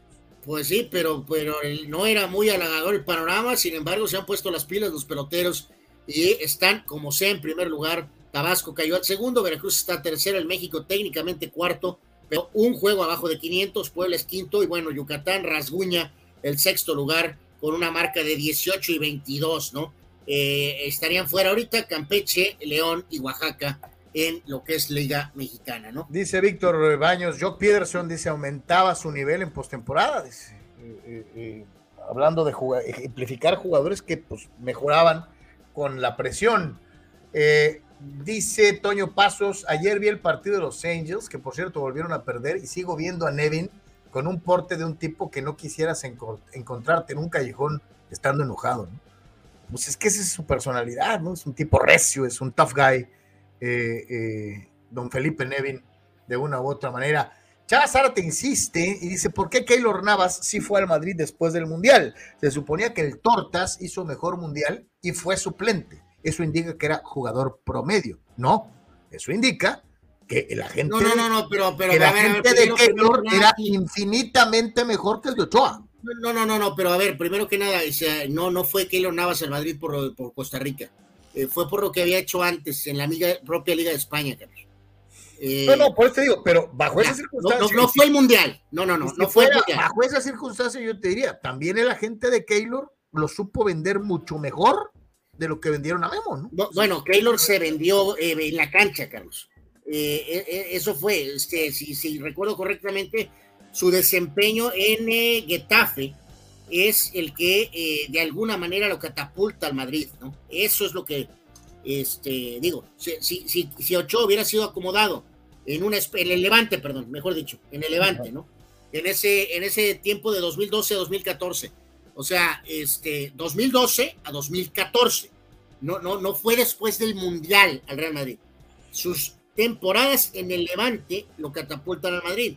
Si Ochoa hubiera sido llevado a un equipo, Carlos, de España, estilo Levante, donde hubiera sido titular, no, no, no este eh, reemplazo de Carlos Cameni, porque ese era el portero del entrenador, pues a lo mejor su destino pudo haber sido diferente. No estoy diciendo que Real Madrid, pero pudo haber hecho algo distinto, pudo haber ido a otro equipo superior.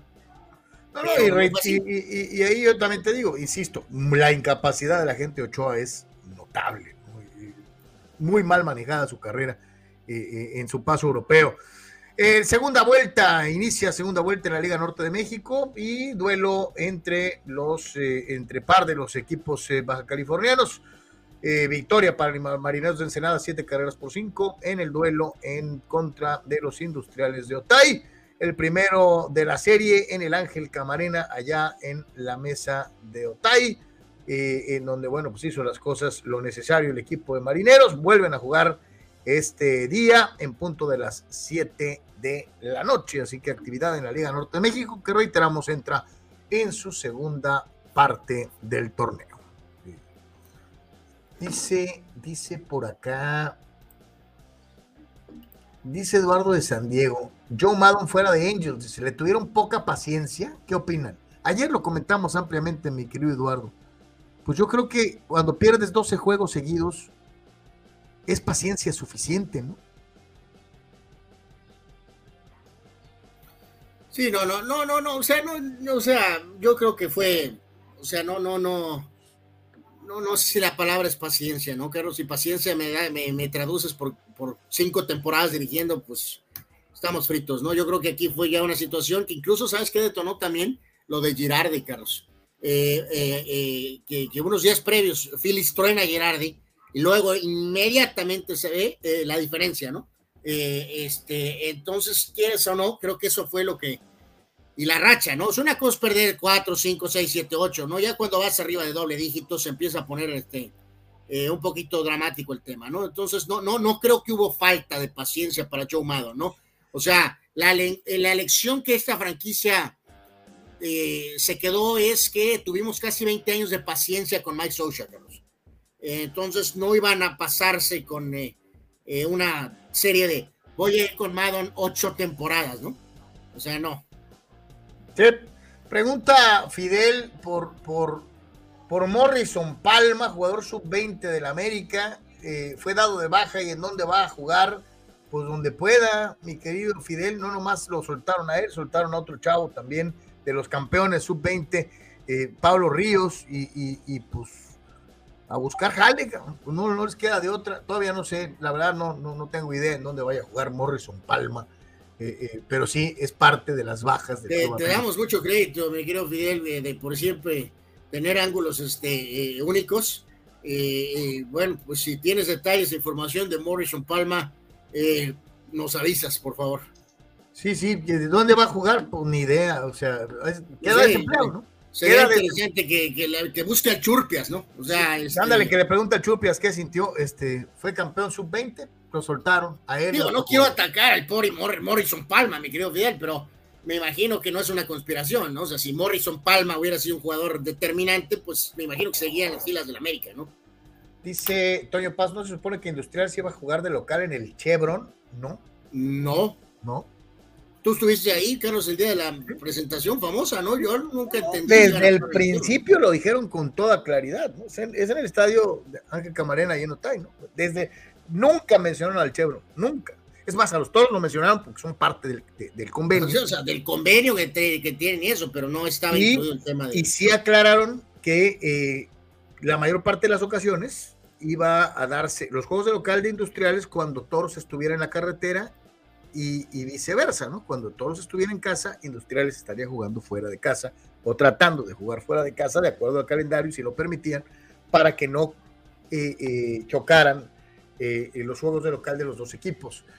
Eh, dice Bernardo González, sobre Dam, antes me gustaba para mis cabras, pero sin verdes no hay nada. Ayer escuché a un youtuber de Guadalajara haciendo la pregunta, ¿por qué Chivas no tiene dinero siendo el primero o, o los primeros en patrocinio de camisas y en general recibiendo muchos millones? Coincidieron en que se le está inyectando todo el dinero al negocio de la familia o eh, eh, importándoles un comino el prestigio de Guadalajara, dice Bernardo. Bernie, muy simple.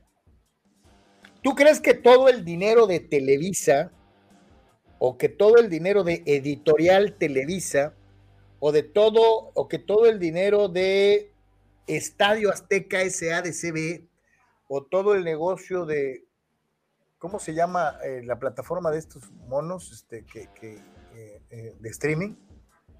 Ay, bueno, son como 8 mil negocios, ¿no? De Televisa. Este, ¿Tú crees que le meten el dinero de todos los negocios a la América? No. Este, dice por ahí que no todos los huevos, en buen plan, en una canasta. Entonces, cada empresa opera con su propio presupuesto. Estadio Azteca, como Estadio Azteca, aunque sea la Casa de la América, gana dinero rentándole al Cruz Azul con la publicidad estática, con esto, el estacionamiento, ese dinero sirve para mantener el Estadio Azteca. Las revistas de Televisa pues, sirven para, para que sobrevivan las revistas de Televisa. Lo que hace telenovelas, producción, esto sirve para la televisora.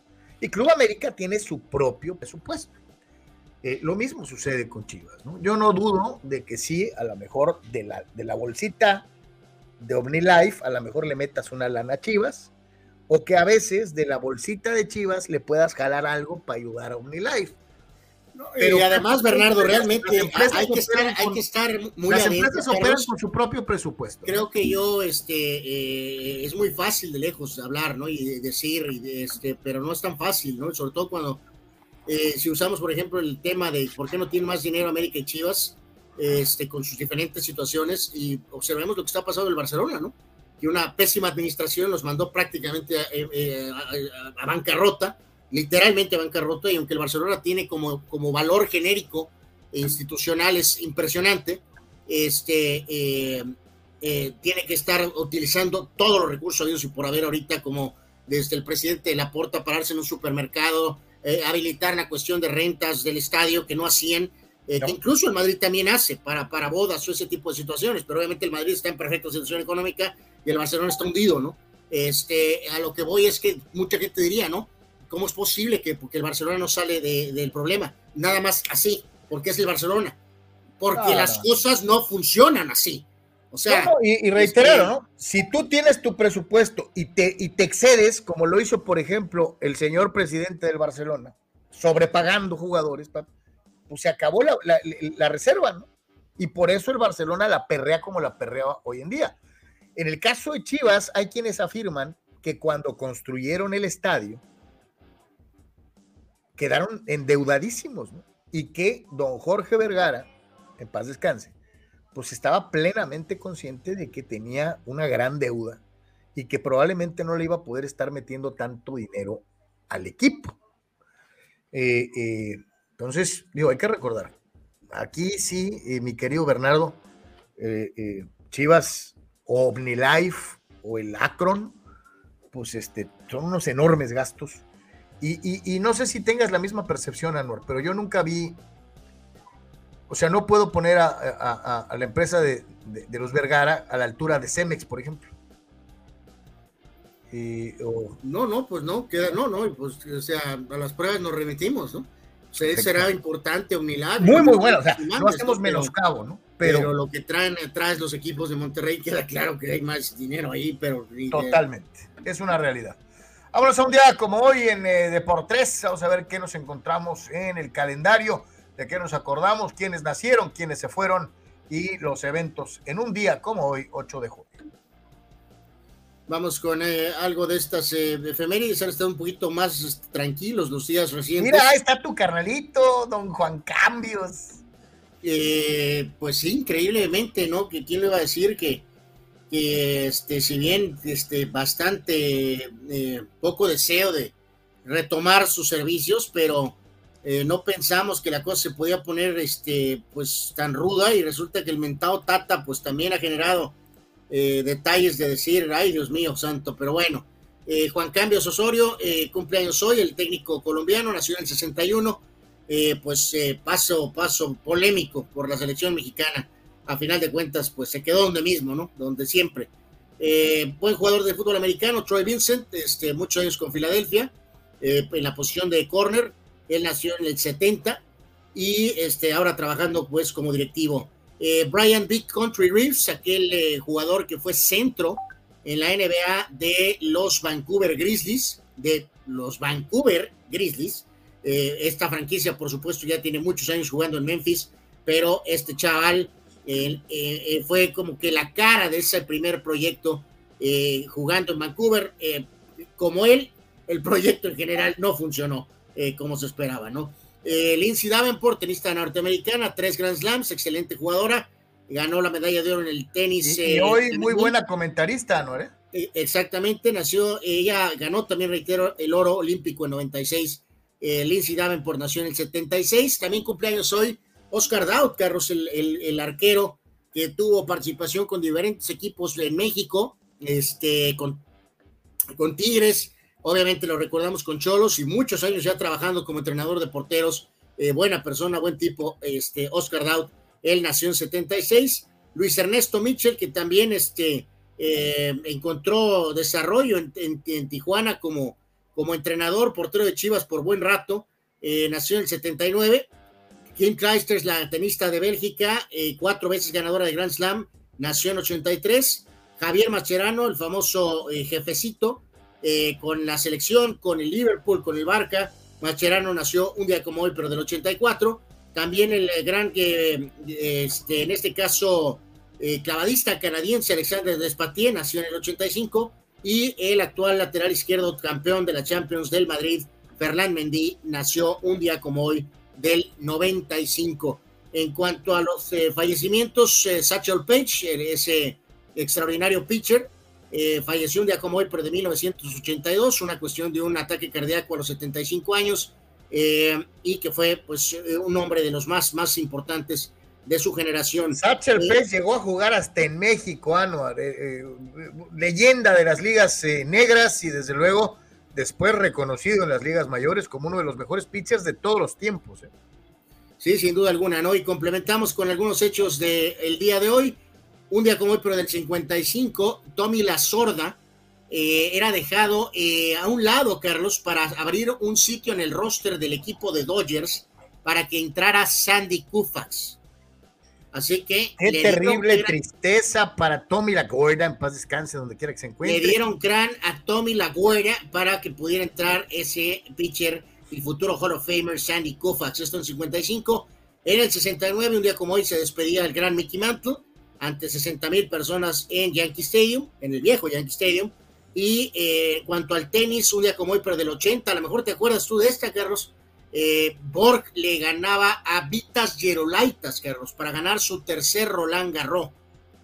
Vitas era un, jugador estadounidense con, de pelo ensortijado, totalmente rubio, eh, que era considerado, y durante muchos años lo fue, el jugador de tenis más rápido del mundo. Era un tipo que para que le pudieras ganar, eh, estaba en chino porque corría como demonio. Sí, totalmente. Y en este caso, este, eh, complementamos, claro, rapidito con que un día como hoy, pero del 82, los Lakers se, coronaban campeones un día como hoy, pero en el 82, al ganarle otra vez a Filadelfia en la serie 4 a 2. Eh, en la misma fecha, pero en 86, Boston se coronaba campeón al ganarle a los Rockets. La serie culminó 4 a 2 a favor de los Celtics. Y un día como hoy, pero hace cuatro años, los Warriors eran campeones, su tercer título en cuatro años barriendo a los Cavaliers, con Kevin Durant siendo MVP por segundo año consecutivo. Eso parece que fue hace 100 años. ¿Quién jugaba en ese equipo de Cavaliers?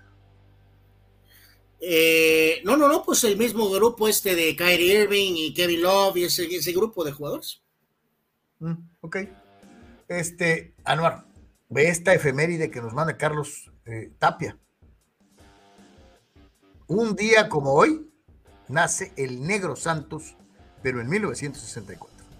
Ah, ok, esta es muy buena, mi querido Carlos, entonces, este, excelente complemento.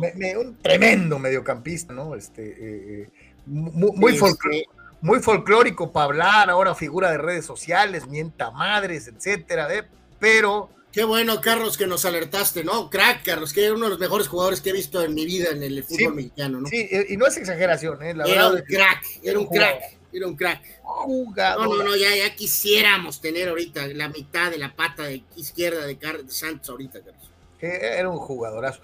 Aparte líder, o sea. Fíjate, carnal, nos mandó esta ahorita Manny Manny, Manny Cepedex. Este, y nomás digo para que nos alivianemos, chequen por favor la noticia que acaba de dar Atlas Femenil.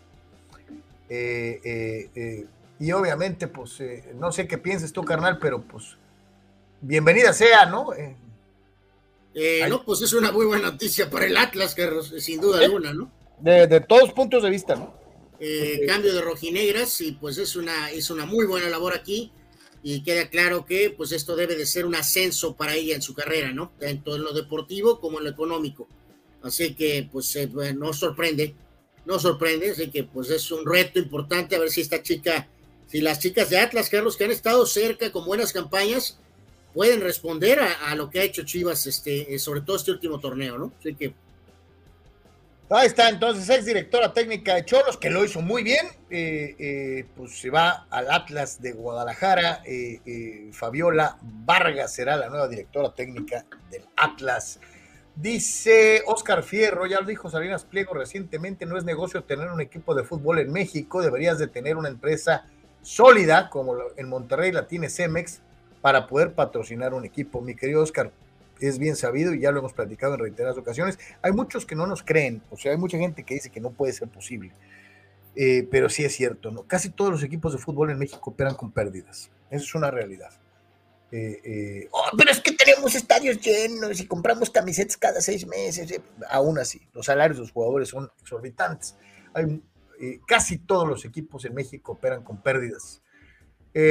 dice Dice Gabriel Ortega, se necesitan ciertos partidos más, dice, lamentablemente, eh, ni Raúl ni Fallas Mori le llegan al Chicharo a pesar de no ser los de antes. Hasta Vega y Antuna les veo más potencial en la delantera, hablando de la selección mexicana de fútbol. Y Juan remata las efemérides, dice, eh, un día de, como hoy, pero en el año en el que yo nací, en 1966, la NFL y la entonces AFL, la American Football League, anunciaban planes para convertirse en la conferencia nacional y en la conferencia americana ya en 1970. Dice Roberto Tobar, saludos desde Ensenada, abrazos con las recientes oportunidades que tuvieron los pitchers de mis Yankees de tener juegos sin hit, preguntarles la diferencia entre un sin hit y un juego perfecto, así como los diversos récords que pueden tener tanto pitchers como bateadores en un juego normal, dice el buen Roberto desde Ensenada. En un eh, sin hit no hay bases por bolas. Digo, en un eh, juego perfecto no hay bases por bolas. Y obviamente no hay hit ni carreras. Eh, pero por eso es perfecto. 27 bateadores enfrentados, 27 bateadores retirados, sin que nadie te pise una colchoneta.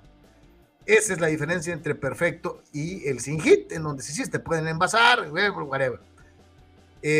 récords o cuestiones que pueden alcanzar los bateadores en un, en un partido pues eh, los dicta eh, eh, hasta donde llegue tu imaginación y la cantidad de turnos, pero yo sí te podría decir que en un solo juego, el, la hazaña más importante que puedes obtener como bateador, pues sí sería el ciclo, ¿no? Batear hit, doble, triple, home run. podría darse el caso, por ejemplo, de tres home runs, que también es muy socorrido, Cuatro home runs en cuatro turnos es una bestialidad, muy pocas veces pasa, pero el gran, el, gran récord para el bateador individual en un partido es el ciclo, es batear el famoso ciclo. Dice Jorge Crespo, entonces quitando a los regios, tener un equipo de fútbol en la Liga MX es un capricho de ricos, sí. O una forma de, desviar gastos para impuestos y para... Sí, o sea, muchos de ellos tampoco o sea, encuentran alguna manera. Hay algunos directivos, eh, Jorge, que te lo dicen, literalmente te da cierto estatus eh, y afrontas esas pérdidas por las oportunidades que te abre para tus, a lo mejor tus otros negocios.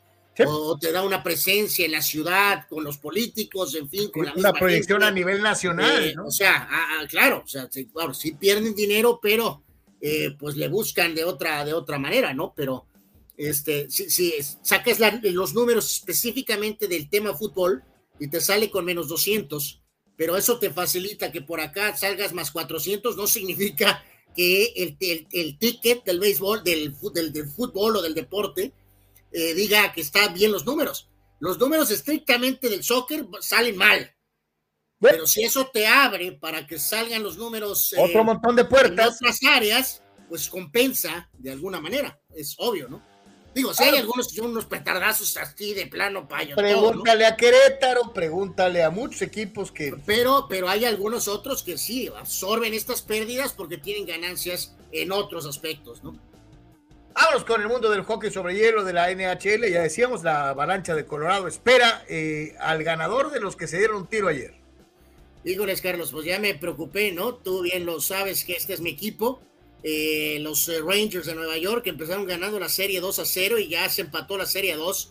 Tampa es el campeón defensor, el ganador de los últimos dos años de la Copa Stanley. Evidentemente no son los colibríes de Cuernavaca, así que en este sentido, eh, pues vamos a ver, durante todo este playoff, este equipo de Rangers ha afrontado adversidad, juegos de eliminación y todo tipo de cosas. Así que sabemos que, evidentemente tienen este, la capacidad pues para, solventar adversidad. El único detalle aquí es que en este sentido eh, estás enfrentado a un equipo muy, muy, muy bravo, ¿no? Que es, muy experimentado y que eh, pues en este sentido eh, va a ser el test definitivamente este, pues mayor, ¿no? sin duda alguna, ¿no? Así que en este sentido se pierde ayer de manera contundente 4 a 1 y reitero, la serie está empatada a dos triunfos por bando. Entonces, hay que señalar aquí con el equipo de Nueva York, que tiene el promedio de equipo más joven de toda la de, de, todos los que estaban en el panorama de playoff.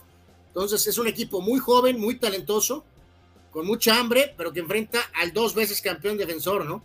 Entonces, está, está interesante. y, digo, se siente feo de que vas ganando 2-0 y cuando menos piensas ya no tienes ventaja, ¿no? 2-2, está cañón. Eh, eh, pues como dices, esto va a poner a Colorado en esa situación que pasa en los deportes de, de playoffs, de que ellos pues van a estar cómodamente sentados mientras los otros se, este, se desbaratan eh, y vendrá la, la pregunta esa de ¿Qué prefieres, descansar o, mantener el ritmo? Pues obviamente. Vas a perder el ritmo. Vas a o sea, Colorado está feliz ahorita descansando mientras Tampa, este, Tampa y Nueva York se hacen pomada entre ellos, ¿no? Así que bueno, veremos qué pasa, dos a dos la serie. Continúa la desbandada de nombres, ¿no? Gente que eh, tentados, eh, y no los culpo, por el Villeye, eh, pues siguen levantando el dedito diciendo, yo también juego el Turabe, vámonos. Este... Eh, pero sabes que estos últimos dos nombres, Carlos, que son claramente eh, bajo la situación de que si se fue Dustin Johnson, entonces pues eh, esto abre la puerta para, o sea, no son veteranos como Sergio García y como Phil Mickelson, pero cuando Byron DeChambeau y con Patrick Reed también se unen a esto, Carlos, y si estos ya son tres, si esto atrae tres, cuatro jugadores más, Carlos, actuales, ¿qué va a ser el golf? Por ejemplo, el tema ese del castigo de no vas a jugar la Copa Ryder. Perdón, entonces, ¿con quién va a jugar Estados Unidos la Copa Ryder? ¿Con puros amateurs o con puros veteranos? O sea, este, está poniéndose muy bravo esto porque es mucha lana, Carlos. Es muchísimo dinero y está cañón eh, poder darle la vuelta a ese dinero, ¿no? O sea. Y reiterar, Anuar, digo, eh, eh, aquí yo creo que más bien el PGA Tour tiene que empezar a asumir que muchas de las bolsas de los torneos PGA tal vez no tengan las cantidades económicas que los mismos jugadores aspiran a ganar y que en el Tour Árabe sí van a poderse meter a la bolsa. Entonces, aquí sí sería muy interesante ver, digo, hemos eh, criticado aquí muchas veces las cuestiones de cómo los dueños, por ejemplo, los equipos, tanto de americano como de básquet o de base más que en otra cosa, inflan los salarios de una manera espeluznante y después andan batallando para ver cómo le hacen para pagar los salarios que, que ofrecen pero a lo mejor en el golf, Anor, inclusive me atrevería a decir que en el tenis, a lo mejor sí, sí, están muy por abajo de lo que pueden ganar con los árabes, ¿no? Carlos, lo de lo de eh, Mickelson, o sea, por, o sea, se hablan de cifras estratosféricas, Carlos. Yep. O sea, estratosféricas. Eh, eh, entonces, hoy, por ejemplo, hubo un acercamiento de prensa de Mickelson, a esta prensa liberal, este, que si le preguntaron que si sentía que podía ser visto como algún tipo de, de, manejado por los saudis. Eh, eh, no sé si esto, se habla, Carlos, de, de ciento y pico de millones de dólares, más. Pues, oye, ¿Cómo, cómo oye, dices que no? Yo, yo, yo, O sea, te voy a decir- yo te voy a decir una cosa. Yo creo que hay gente que está pensando en, oh, traidores, este, se está yendo con, con el. Pues págame, ¿no? Y además, vuelvo a la, la premisa ahorita con los Saudis es eso, ¿no? De la, la- la prensa que es eh, demócrata, la prensa liberal, la prensa, toda la prensa, en pocas palabras, menos Fox. Este, que, que esta gente, Carlos, tiene que decir que no a 150 millones de dólares por, por tu nombre, este, porque reitero, Mickelson y García, su carrera está prácticamente completa.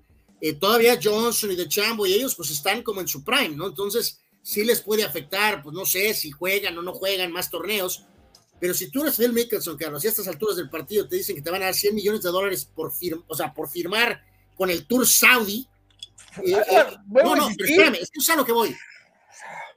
Quieren que rechace 100 millones de dólares, Mickelson, que porque el príncipe eh, desapareció al periodista columnista Khashoggi, Carlos. Eh, o sea, ¿qué tiene que ver? O sea, yo, obviamente, si le preguntas a Phil Mickelson, me imagino que se va a sentir bastante mal, Carlos, de que un reportero columnista entrara a una embajada y no salió, ¿no? Y lo hicieron cachitos, ¿no? Y así lo sacaron. Pero ¿qué tiene que ver eso con no, no, no recibiré 150 millones de dólares porque filetearon a Khashoggi? O sea, es ridículo. Eres un hojaldra. Yo, lo que digo es esto. ¿A quién le dan pan que llore? O sea, eh, eh, y ¿Sabes quién se metió hablando de, de ridiculeces eh, extremas en el modo americano? Ay, a ver si no, a ver si no lo corren, Carlos. Jack del Río, el, el exjugador, coach muchos años, varios equipos, ahora está con Washington, Carlos, de, de coordinador defensivo. Pues apareció en la conferencia de prensa, yo creo que estaban pensando hablar del esquema defensivo del equipo de los Commanders. Pues no sé cómo salió, porque eh, mañana será la primera audiencia televisada de, de este, del comité este, que va a analizar los incidentes del famoso 6 de enero, ¿no? De cuando invadieron el, el Capitolio. Eh, que por cierto contrataron a un productor del ABC para que montara el show en prime time y toda la cosa. Pero bueno, este, pues no sé cómo salió que le preguntaron a Jack del Río y dijo, ¿cómo es posible? Palabras más, palabras menos, porque nada más he visto una porción y he leído una porción, pero en pocas palabras dijo, haz durante, después de los incidentes con el, eh, este señor Floyd que falleció de manera brutal por, por el cavernícola, ese policía, Carlos, que está en el bote, por supuesto, merecidamente, eh, dijo, se suscitaron violencia, se destruyeron negocios, propiedad privada, todo en protestas. Se perdieron millones de dólares, gente que fue afectada y no pasó nada, que porque eran protestas. Y, él dice, y no pasó nada. Eso dijo Jack del Río. Y luego dice, evidentemente lo del 6 pues fue una cosa bastante negativa, pero se está cayendo el mundo por eso. Uh, uh, uh. Están pidiendo su cabeza, Carlos. Están pidiendo la, que, que corran los Washington Commanders a Jack del Río por estas declaraciones. Este mismo equipo que cambió de nombre por esas presiones, eh, o sea, yo no sé si sobrevive esta Jack del Río, ¿eh? Lo van a correr, Carlos. Pues puede ser, puede ser. Que porque minimizó el 6 de, de enero. He visto algunos comentarios donde dicen Jack del Río es blanco, Carlos, donde ya es acusado de ser parte del Klan, eh, racista, comandante supremo de la, de la, de la raza blanca. Gran dragón. Ridículo, Carlos. No, yo Ridículo. sí te digo, en este caso, y volviendo a lo del golf, este, que los señores de la PGA se pongan a, a ver cómo sacan más lana para que no se les vayan los jugadores. ¿no? Tan sencillo como eso. Con eso solucionan todo. Con eso solucionan Pero todo. ¿sabes qué, Carlos? Creo que ahí entramos en modo América Chivas y el Barcelona, ¿eh? No, ¿De no, por eso. va a Lo- lo sacar más dinero eh, el Lo PGA, en- lo- lo el entiendo. Tour para competir con los... eh, eh, Lo entiendo, pero entonces, eh, pues busca algunas otras fórmulas o busca al- algo que, que- que- que realmente, porque la gente se dedica a una actividad profesional para ganar dinero. Y si allá me pagan más que aquí, pues con permiso, carnales, ahí nos vemos. ¿no? Así es esto. O sea, estás... No, no, y reitero, Carlos, que, que, que, que, pues todos los jugadores, insisto, si les dicen que, que esto de Khashoggi fue brutal, terrible, pues sí. Pero ellos, ¿qué pueden cambiar, Carlos? Te pregunto, lo- eh, eh, ¿Medvedev tiene la culpa de Putin? No. Pues no, o sea, si, si él públicamente si hubiera salido, ¿no? Yo Este, creo que si vamos a seguir mezclando gimnasia con magnesia, o sea, la Sí, o sea, política es sí una tendría, o sea, si saliera con declaraciones muy pro, Carlos, de, de, de sí, sí estoy de acuerdo y ese tipo de cosas, Ah, pues sí ok. se metería en problemas. No ha hecho eso Medvedev, o sea, Por eso te digo, entonces yo creo que ya es politizar de más muchas cosas que no tienen nada que ver una cosa con la otra, ¿no? Eso es una realidad. Ya que hablábamos de tenis, eh, pues eh, eh, ahí les va, acabamos de ver a los máximos ganadores en arcilla, empezando con el, el gran Rafa Nadal, pero pues ya viene Wimbledon, ¿no? ¿Quiénes son los meros machines ganando en pasto? Estas canchas inglesas del All England Tennis Club y desde luego... pero fíjate, Carlos, me saltó mucho ahí, y que el segundo nombre, Carlos. ¿El buen Jimmy? Ha- Hay que recordar que el US Open se jugó algo en pasto, ¿no? Hace muchos años. hace muchos años. Pero aún así, eh, eh, por eso nos llamó mucho la atención esta, este, este gráfico y este y por eso aquí lo, lo compartimos este, con ustedes, ¿no? Porque los nombres son, digo, no, no hay sorpresa con obviamente Federer arriba, ¿no? Y, por, y volando a medio mundo, ¿no? Este, pero, pero sí, sí, sí me saltó. eh, eh, sa- ¿Sabes qué se nota, Carlos? Muchos nombres antiguos, Carlos. A eso es lo que yo te iba a decir. Eh, eh, el único ¿Te, nombre. te fijas que no está Sampras? ¿Dónde está Sampras? No, el único nombre de esta era es Roger Federer. Aparece Jimmy Connors, aparece Don Newcomb, aparece Stan Smith, aparece Ken Roswell, aparece eh, Andrew Hewitt, que es más o menos más para acá, en los noventas, y aparece otro setentero, como es el caso de Arthur Ashe, ¿no? La gran mayoría de los tenistas que aparecen y que son dominadores en, en la superficie de pasto son de los setentas y ochentas bajos. Sí, está, está interesante este, este, esta situación, ¿no? O sea, lo que voy es que eh, queda claro, Carlos, amigos, que jugaban más antes, ¿no? Era como antes que peleaban más, ¿no? Peleaban más porque había que jugar más y pelear más para sacar más lana.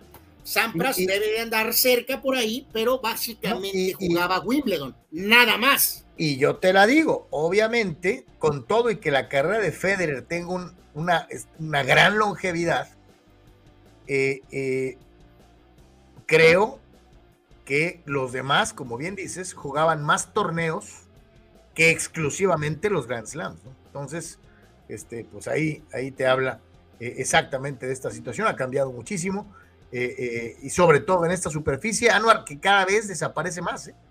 O sea, ya solamente es Inglaterra. Y, ya en casi todos lados, ya nadie juega en pasto. Sí, algunos de los tornitos previos antes a Wimbledon. eh, y obviamente Wimbledon, pero bueno, pues por eso los números pues no, no pueden subir más, ¿no? Porque se juega muy poco en pasto. ¿no? Eh, yo te digo, he jugado muchísimos años tenis. Nunca he jugado en pasto. Jugué en Leicol, jugué en pavimento, jugué en arcilla, jugué en polvo de ladrillo. Me ha tocado pues, este, la gran mayoría de las otras superficies, pero nunca en mi vida, nunca, no sé qué se sienta jugar en pasto. Pues sí, por eso el toque mágico de, de- de Wimbledon, ¿no? Que le da una cosa muy especial, sin, sin duda alguna. Dicen nuestros amigos por acá, dice... ah, ah, ah, ah, ah. Dice Chuy Vega, para muchos aparte del estatus, hablando de los dueños de equipos, es una caja chica o reutilizan el dinero del equipo en otras maromas de inversión, incluyendo hasta el lavado. Esos dicen los que saben. Saludos, chamacos. Saludos, mi querido Chucho. Gracias por estar con nosotros como siempre. Carlos Tapia eh, haciendo un conteo de lo que está pasando en el fútbol internacional. Ya me lo llegamos. Dice Bélgica 6, Polonia 1. Dice los medios de Polonia seguro dirán a qué van. No, el otro día, eh, después del empate a cero, Ahorita- íbamos a mencionarlo, pero ya, ya hay varios comentarios de, después de del, esto que es eh, este particular, ¿no? después del empate a cero, un periodista polaco de, de México y Ecuador en- de- despedazó a la selección mexicana, los hizo talco, dijo, no hombre, puta, les vamos a meter 40, eh, qué porquería de equipo, es- no juegan a nada, no tienen sistema, los jugadores son poco talentosos. Ta- ¿Sabes qué, Carlos? y Pero no Obi preocupa- Bélgica encuera Polonia, ¿no? No, no, no me preocupa la reacción, la verdad, de los polacos, sinceramente. Me preocupa la reacción de la prensa mexicana, Carlos. Muchachos, ahorita échenle ojo a los shows nacionales que están ahorita al mediodía, a algunos de la noche, si es que los ven. ¿Y qué, qué van a decir, Carlos? ¿qué van a decir? Pues yo, yo sí te digo algo, al margen de este resultado, yo sí pienso que le puedes ganar a Polonia. Por supuesto que le puedes ganar a Polonia. Que Lewandowski es una amenaza fuerte, seria y algo, sí. No va de, o sea, no, desafortunadamente no va, es un Khashoggi, Carlos. O sea, el mal desempeño de México ahorita, Guardado dijo ayer, siempre es un escenario cataclísmico antes del Mundial, ¿no? Siempre dicen que somos una basura.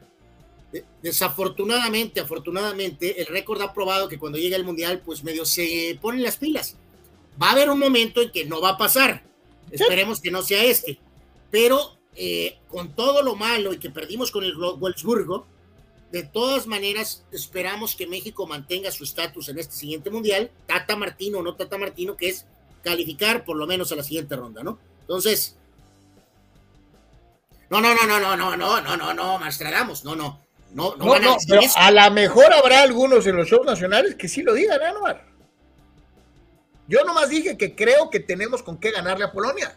La verdad, y lo pienso legítimamente. México tiene con qué ganarle a Polonia ya decir, este, ya, decir, ya decir, que vamos a ganar y ve nomás, esa es otra cosa. Este, sí, que reiteramos, ganar partidos, insisto, 1 a 0, 2 a 1, ¿no? Nadie está diciendo ganar 6 a 1, como pasó hoy. Fidel Ortiz dice con la derrota. Ahora, hay que, hay que decirlo, Carlos. Bueno, ahorita lo mencionamos, ahorita que demos los scores completos. Con la derrota de Polonia ante la inflada Bélgica, dice Fidel, ya parece que le están arreglando el camino en la mesa para que México clasifique a octavos por dedazo. Y ya de eso se encargó seguramente Iraragorri, ¿no? Oh my God. Dice Víctor Baños, you're fired. Así le van a decir a Jack del Río, ¿no? Vamos a estarle echando ojo a esa situación a ver qué pasa con Jack del Río. Y remata Víctor Baños, juegan que lo de Sean Watson de su afición por ir a los masajes con las damas era solapado por los tejanos, dice. ¿Escucharon algo al respecto? No, lo que, lo que hemos escuchado, Víctor, es que no hemos escuchado nada. No, no, mira. ¿Qué pasa con la NFL, Carlos? Ve la forma en que Major League Baseball hizo lo de Bauer hasta pasándose de rosca y lo de Watson es 20 veces peor. Y está jugando y aparentemente va a jugar. La NFL sucks. Sucks. tiene un gran, un, un gran elemento de desagravio, ¿eh? Y disculpen que lo diga de esta manera, pero así lo voy a decir. Es de color. Hay que protegerlo ahorita como de lugar. ¿Se oye feo?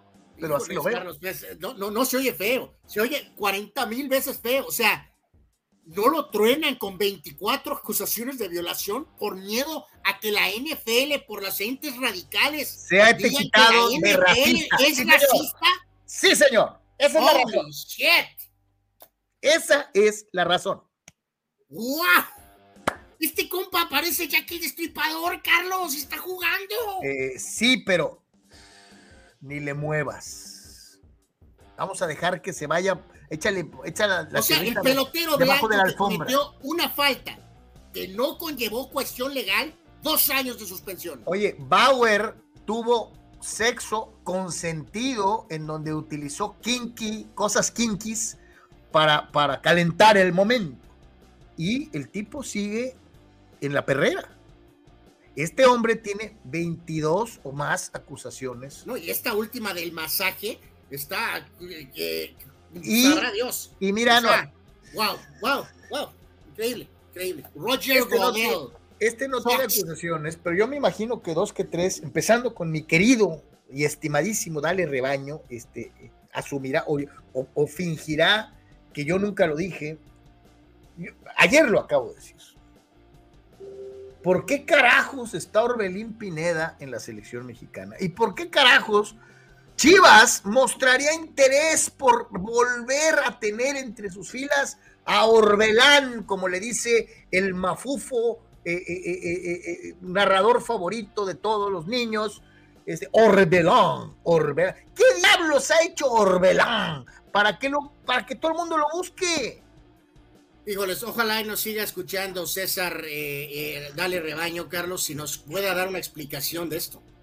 Eh, ya estuvo ahí, cumplió un ciclo, no entiendo realmente cuál sería el objeto de traer a Orbelán, sinceramente, pero al mismo tiempo, pues tienen pocas opciones, por eso puedo tratar de comprender por qué está en el radar de Amauri Vergara, pero el presentar la idea que Orbelán es la pieza final del rebaño, es algo brutal, ¿no? No, no, no lo entiendo, no lo comprendo.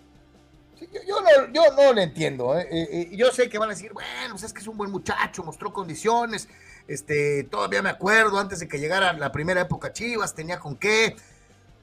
Ay, joder. Pues también Giovanni tenía con qué, y, y, todo el mundo ya vemos a Giovanni como un muerto. yo sé que es mayor, lo que sea, pero creo que Orbelín ha tenido muchas oportunidades y ha petardeado. Entonces, digo, sinceramente se los digo, no sé por qué eh, tendría que ser opción, ¿no? Dice, dice Fidel, Orbelín es un becado, igual que Ochoa y el Pachorras Córdoba. O sea, dice Fidel que es por dedazo. Oye, Carlos, nos habla, nos dice TJ Native que un día como hoy, pero de 1978, hace 44 años, nació el ídolo de masas absolutas, crack de opinión y gurú de los deportes, él mismo, Raúl Ibarra, alias eh, TJ Native. Eh, así que, eh, bueno, pues ahí está Raúl, ahí está Raúl. Ahí, ahí, nomás muévelo así para arriba tantito. Así, ahí, está, ahí está, ahí está, ahí está. Ahí está Raúl. felicidades, gracias por este, siempre participar y que te la pases súper bien. Muchas felicidades Muchas felicidades. Este, Carlos, esta, esta pregunta creo que es legítima y pues ya sabemos quién tiene que contestar. Eh, es una pregunta que podrían considerar que es eh, no seria, pero yo sí creo que es una pregunta seria y es para el señor Fidel Ortiz. ¿Quién es más malvado? ¿Lord Vader o Iraragorri? Iraragorri. Te pregunta Abraham Mesa, mi querido Fidel, ¿quién será más este, eh, Ahí está la pregunta, Fidel. Ojalá y puedas contestar, por favor. Creo que es un tópico importante. Yo ya sé a quién, a quién va a poner como el más malo. Eh, yo también. Pero bueno, en fin. Este, ahí está lo de Orbelán. La neta, yo no entiendo. Este, dice, ah, eh, dice Víctor Baños, ¿a poco sí? Pues era mejor ir por Jürgen. Digo, si los pusieras uno contra otro, a Víctor le gustaba más Dam que, que Orbelín a mí no me gusta ninguno de los A mí se me hace que los chavos se distrajeron y ya no pudieron regresar, ¿no? Este, pues yo, yo diría, ¿por qué no ir por los dos, Carlos, en todo caso? ¿no? Jorge Crespo dice Orbebulto Pineda. La neta no lo entiendo. Dice Jorge, 164.256 demandas de Watson y va a iniciar la temporada. Sí, señor. Sí.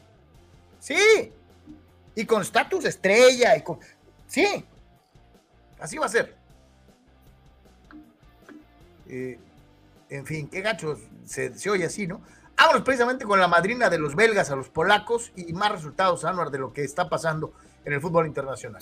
hay que recordar, Carlos, que a Bélgica venía de ser eh, torteada, ¿no? A Bélgica le habían puesto una tunda. Y entonces quienes pagaron los platos rotos fueron los polacos y el, y el futuro, si se le presenta su sueño, eh, eh, Robert Lewandowski, que no puedo entender por qué ama a los culés, sinceramente, pero bueno, Lewandowski pues hizo su parte, Carlos, él metió gol.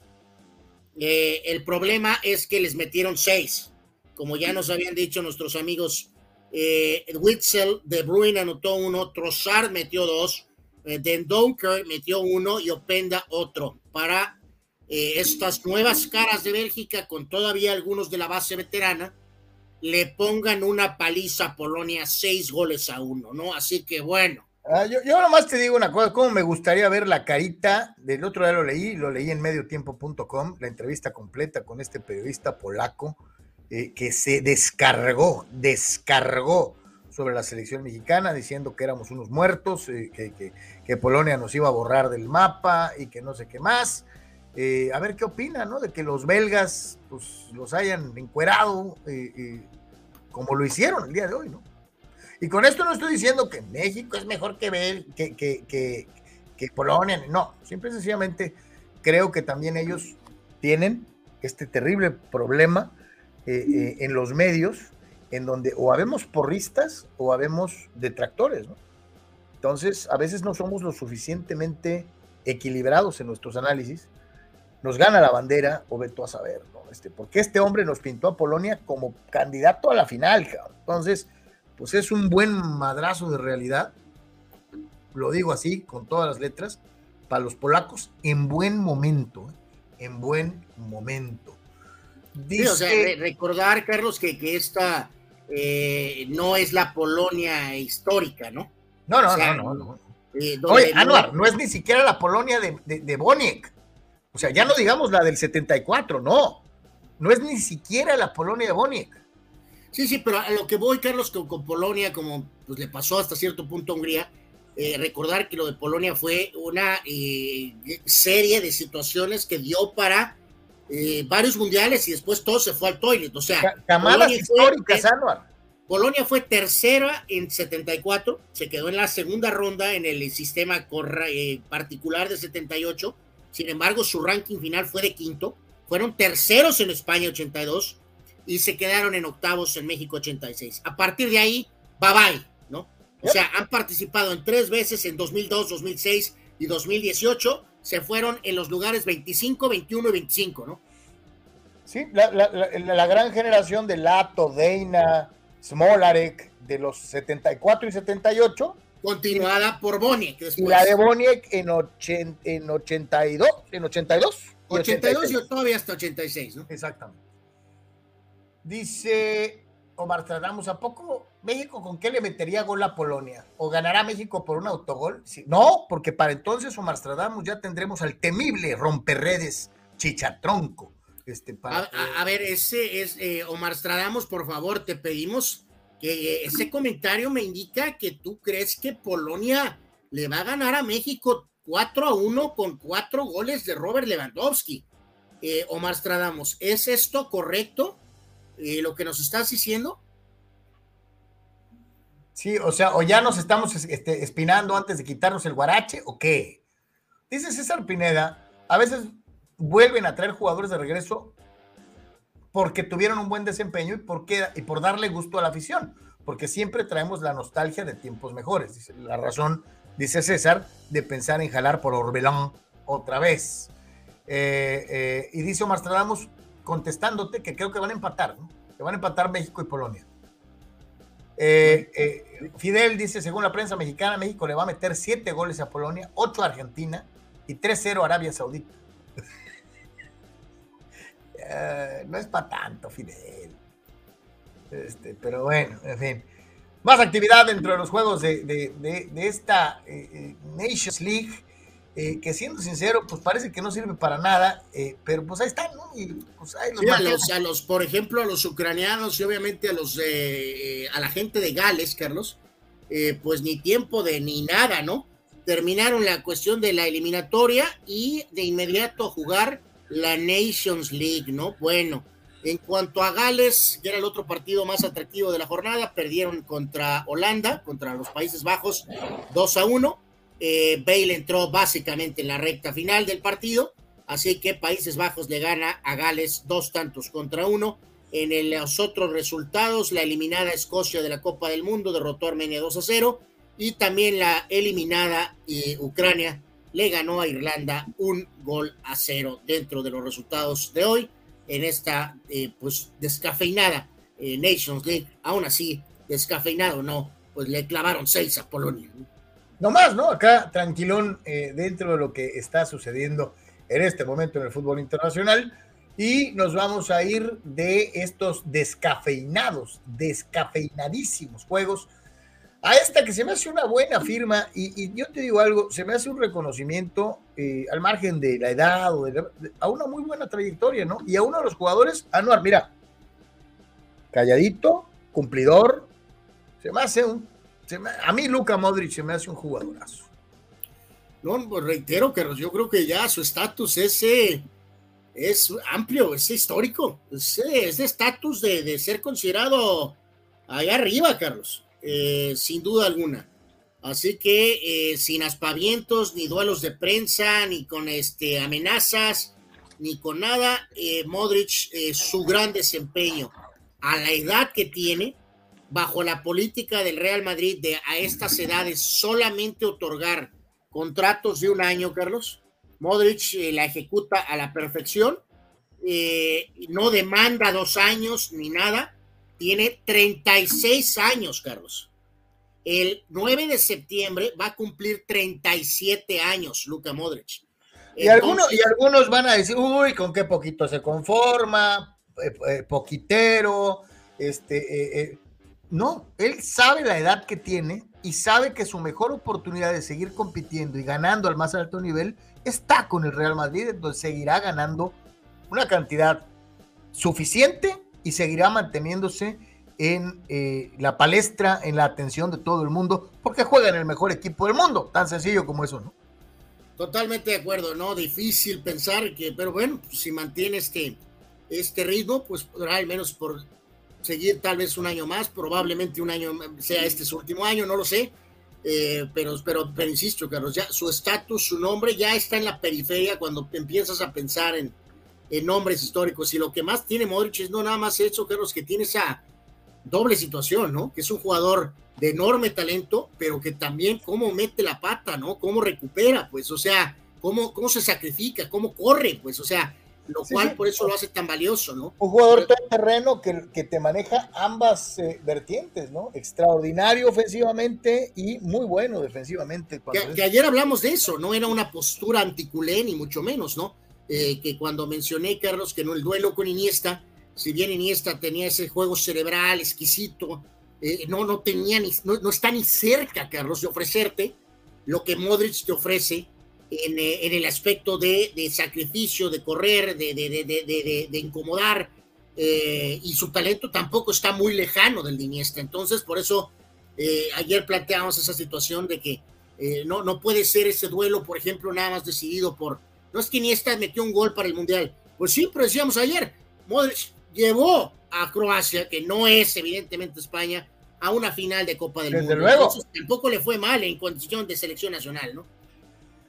Hablando, eh, ayer hablábamos de cantidades exorbitantes que se ganan por parte eh, eh, de algunos jugadores en transacciones individuales y hoy manejamos la cuestión salarial, ¿no? Hoy, hoy vamos a ver los, los salarios. No, esto es la cuestión de lo que fueron, lo que costaron los traspasos, Carlos. Ah, ok, correcto. Lo, lo que llama la atención de estos gráficos, de estas fotos, es que aparece cierto personaje ahí varias veces, Carlos. Y evidentemente, pues eh, con eso puedes entender mejor. Esto es solamente traspasos, ya lo demás salarios, los salarios estratosféricos, pues es otra cosa que eh, por eso descarriló una franquicia histórica, ¿no?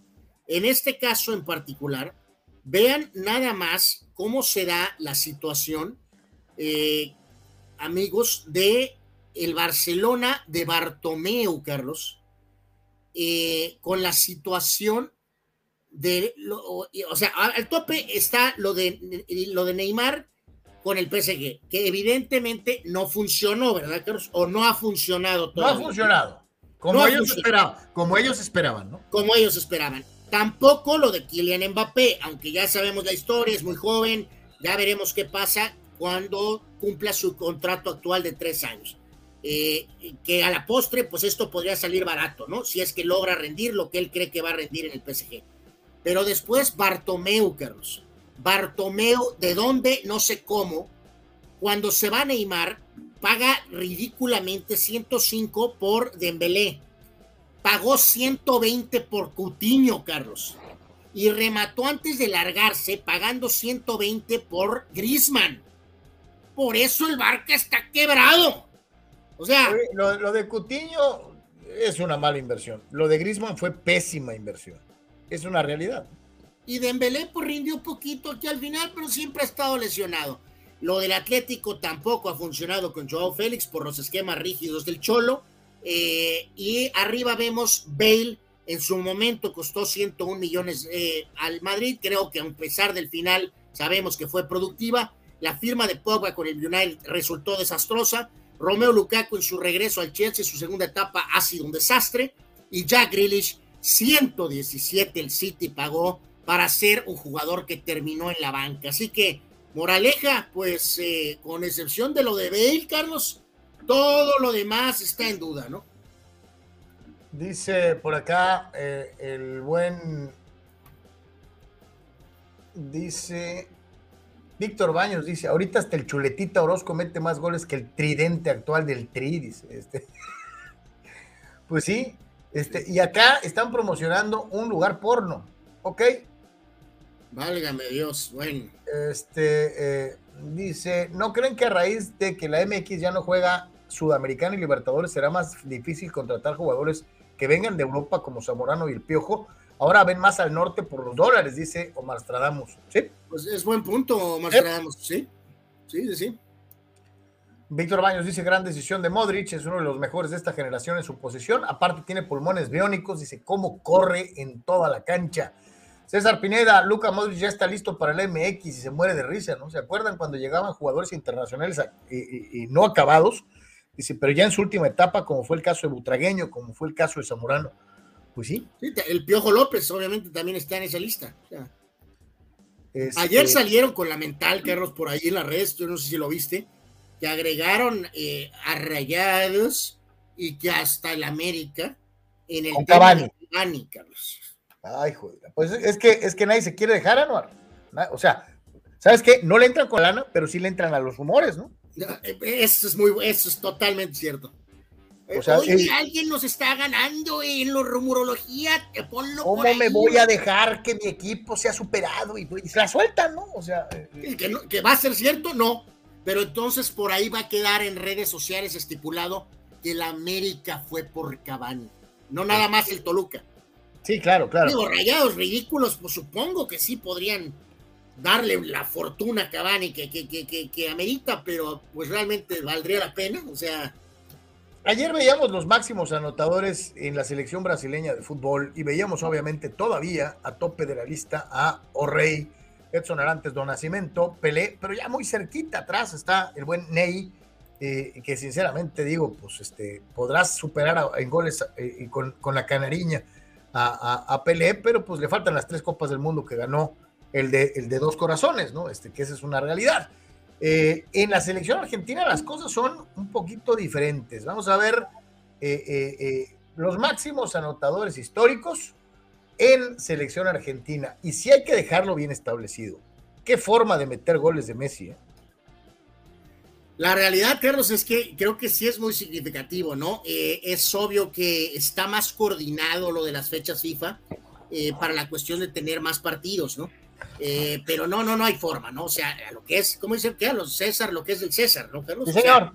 simplemente los números son devastadores, o sea, no, no, no, no, no, no hay forma, ¿no? Y ni empecemos con lo de Maradona, porque el Maradona era un 10, no era un delantero, no era un medio punta, ¿no? Y lo que es Messi eh, pero aún así, eh, creo que era muy, fue muy, muy atinado, creo que por ahí apareciera este gráfico por el tema de lo que habíamos visto con Brasil, porque bueno, el Bati 56 goles, número muy bueno, el mentado Kun 42, Crespo 35, el 10 de toda la gente 34, Pipita 31, Di María 25, y luego ya nombres como Artime, el mismo Leopoldo Jacinto Luque 22 y Pasarela como defensa metió 22. Pero, pero bueno, aquí que, creo que... que yo te digo algo.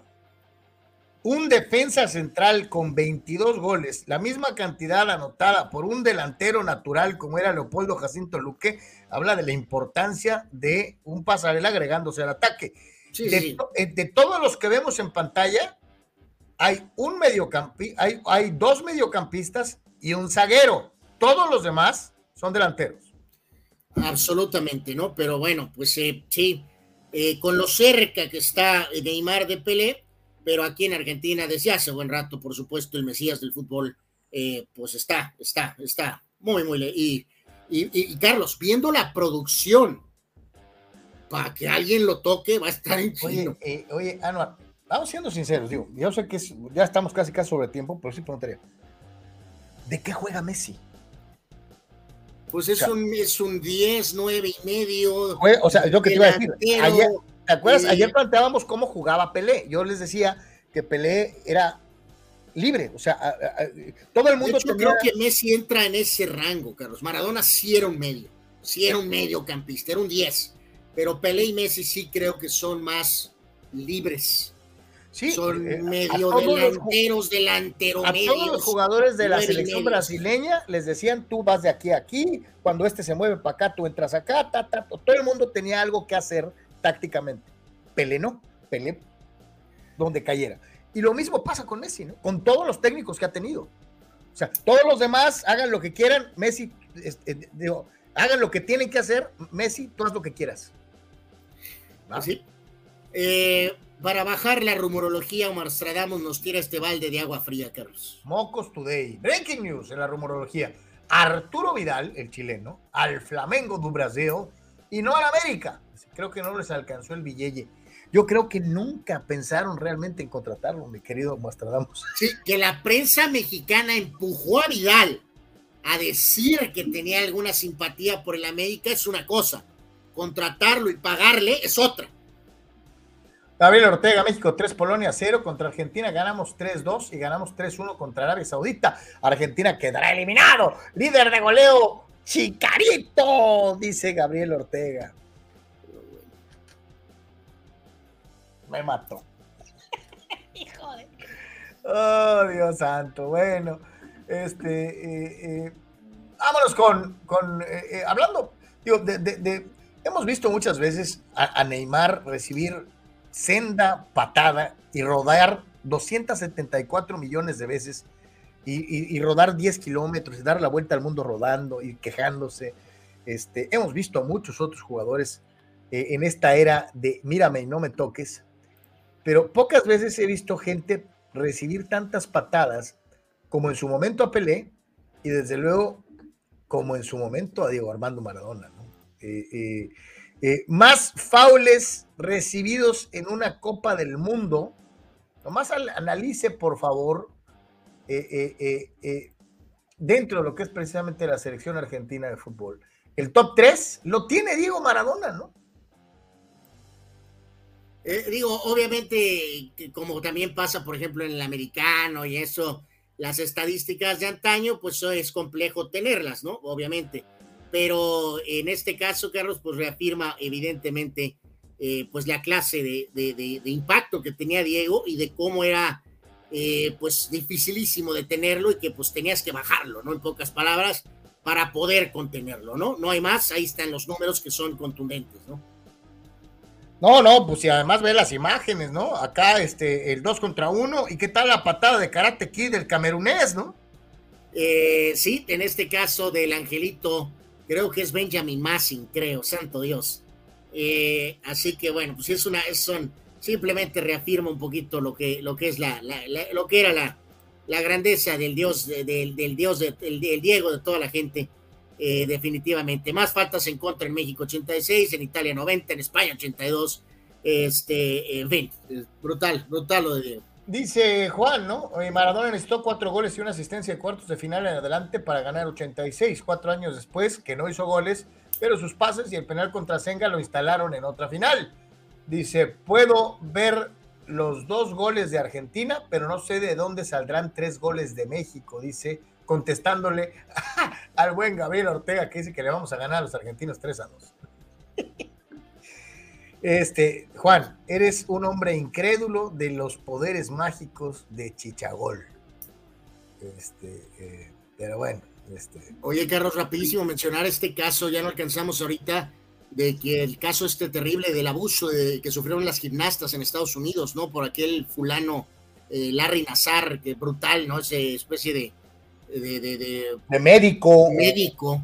Eh, ¿Te acuerdas que ya habían ganado una instancia legal que representó mucha lana?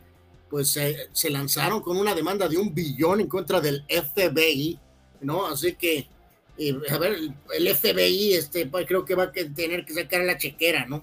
un billón de dólares, mil millones de dólares. Yep. Eh, así que, pues, eh, porque el FBI, la investigación del tipo este. Sí, porque se hicieron, se hicieron que se querían hacer como tío Lolo, ¿no? Así es. Así es. Vámonos con lo mejor de la red para terminar el Deportes del día de hoy. Eh, y tenga ah, Carlos, ¿me puedes explicar esto, por favor? Es hacer fila, la colita y todo el mundo, este, a ver, a ver, y entonces todo el mundo se tira bien persa a la alberca. Anuar, no puedes negar que es divertido. Eh, sí, después por ahí de plano se lanzan y aplastan a otro, velo, ahí al final. Eh, bueno, pues cada quien, ¿no? Y luego acá fulano eh, pierde la postura y los audífonos así quedaron. Hizo calabaza sus audífonos carísimos. Pequeñín practicando bateo. Ve, Carlos, por eso levantan la piernita, Carlos. Ya entendí. Ok. Este, es, mi, este es mi primo en una competencia de natación y mi tía estaba grabándolo. Vean, por favor, hasta el final. Lo está siguiendo. Ah, probablemente estaba en Facebook Live y ¡ah! Pobre señora, fue depositada en la alberca. Espero que sea antiagua el teléfono. Qué cosas tiene la vida. En pocas palabras, cuando esté caminando, no abuse el teléfono, eh, por favor, este, de una u otra manera. Señores, a nombre de Sócrates en Guadalajara, de Anuar y del servidor, muchísimas gracias por habernos acompañado el día de hoy y lo invitamos a que eh, lo haga igualmente el día de mañana. Como es una costumbre, recordarles que por favor nos visiten en Patreon, www.patreon.com diagonal de por tres, y que si tiene tiempecito por ahí también se dé una vuelta a www.deportres.com, nuestra página oficial. Todas las noticias que viste comentadas aquí, el podcast, eh, eh, los videínes, todo eso están en www.deportres.com. Información de ventas 663-116-0970, 663-116-89 20, la última del día, del buen Marco Verdejo. Pelé y Maradona le dieron la vuelta al mundo en una época de no redes sociales y mercadotecnia, no tan evolucionadas como en tiempos actuales. Mis respetos para esos históricos y saludos muchachos, mi querido Marco. Imagínate lo que hubiera sido Pelé con redes sociales. O Maradona. Bueno, también tiene el otro lado malo, ¿no, Carlos? También le hubieran batallado, los dos. Oye, ya, ya, ya, les gustamos para anunciar su. Eh, no, pues que paguen, ¿no? Santo Dios, no, ni así, este, no. Fulanos, este, pero bueno, en fin. A todos, muchísimas, muchísimas gracias. Y si Dios quiere, hasta mañana. Ah, por cierto, muy pronto vamos a estar ya. Estamos en una alianza estratégica con Comunicante eh, MX. Eh, muy pronto vas a poder ver Deportes en vivo, también en Comunicante eh, que es algo que nos hace crecer y que seguramente nos dará un acceso más amplio y con mayor cantidad de personas participando todos los días en Deportes. Comunicante MX, muy muy pronto Deportes también estará en vivo en esas opciones de internet. A todos. nada más cerrando, Carlos, el buen Víctor le pone el boño.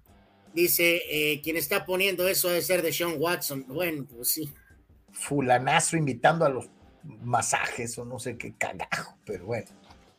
Good. Hasta mañana.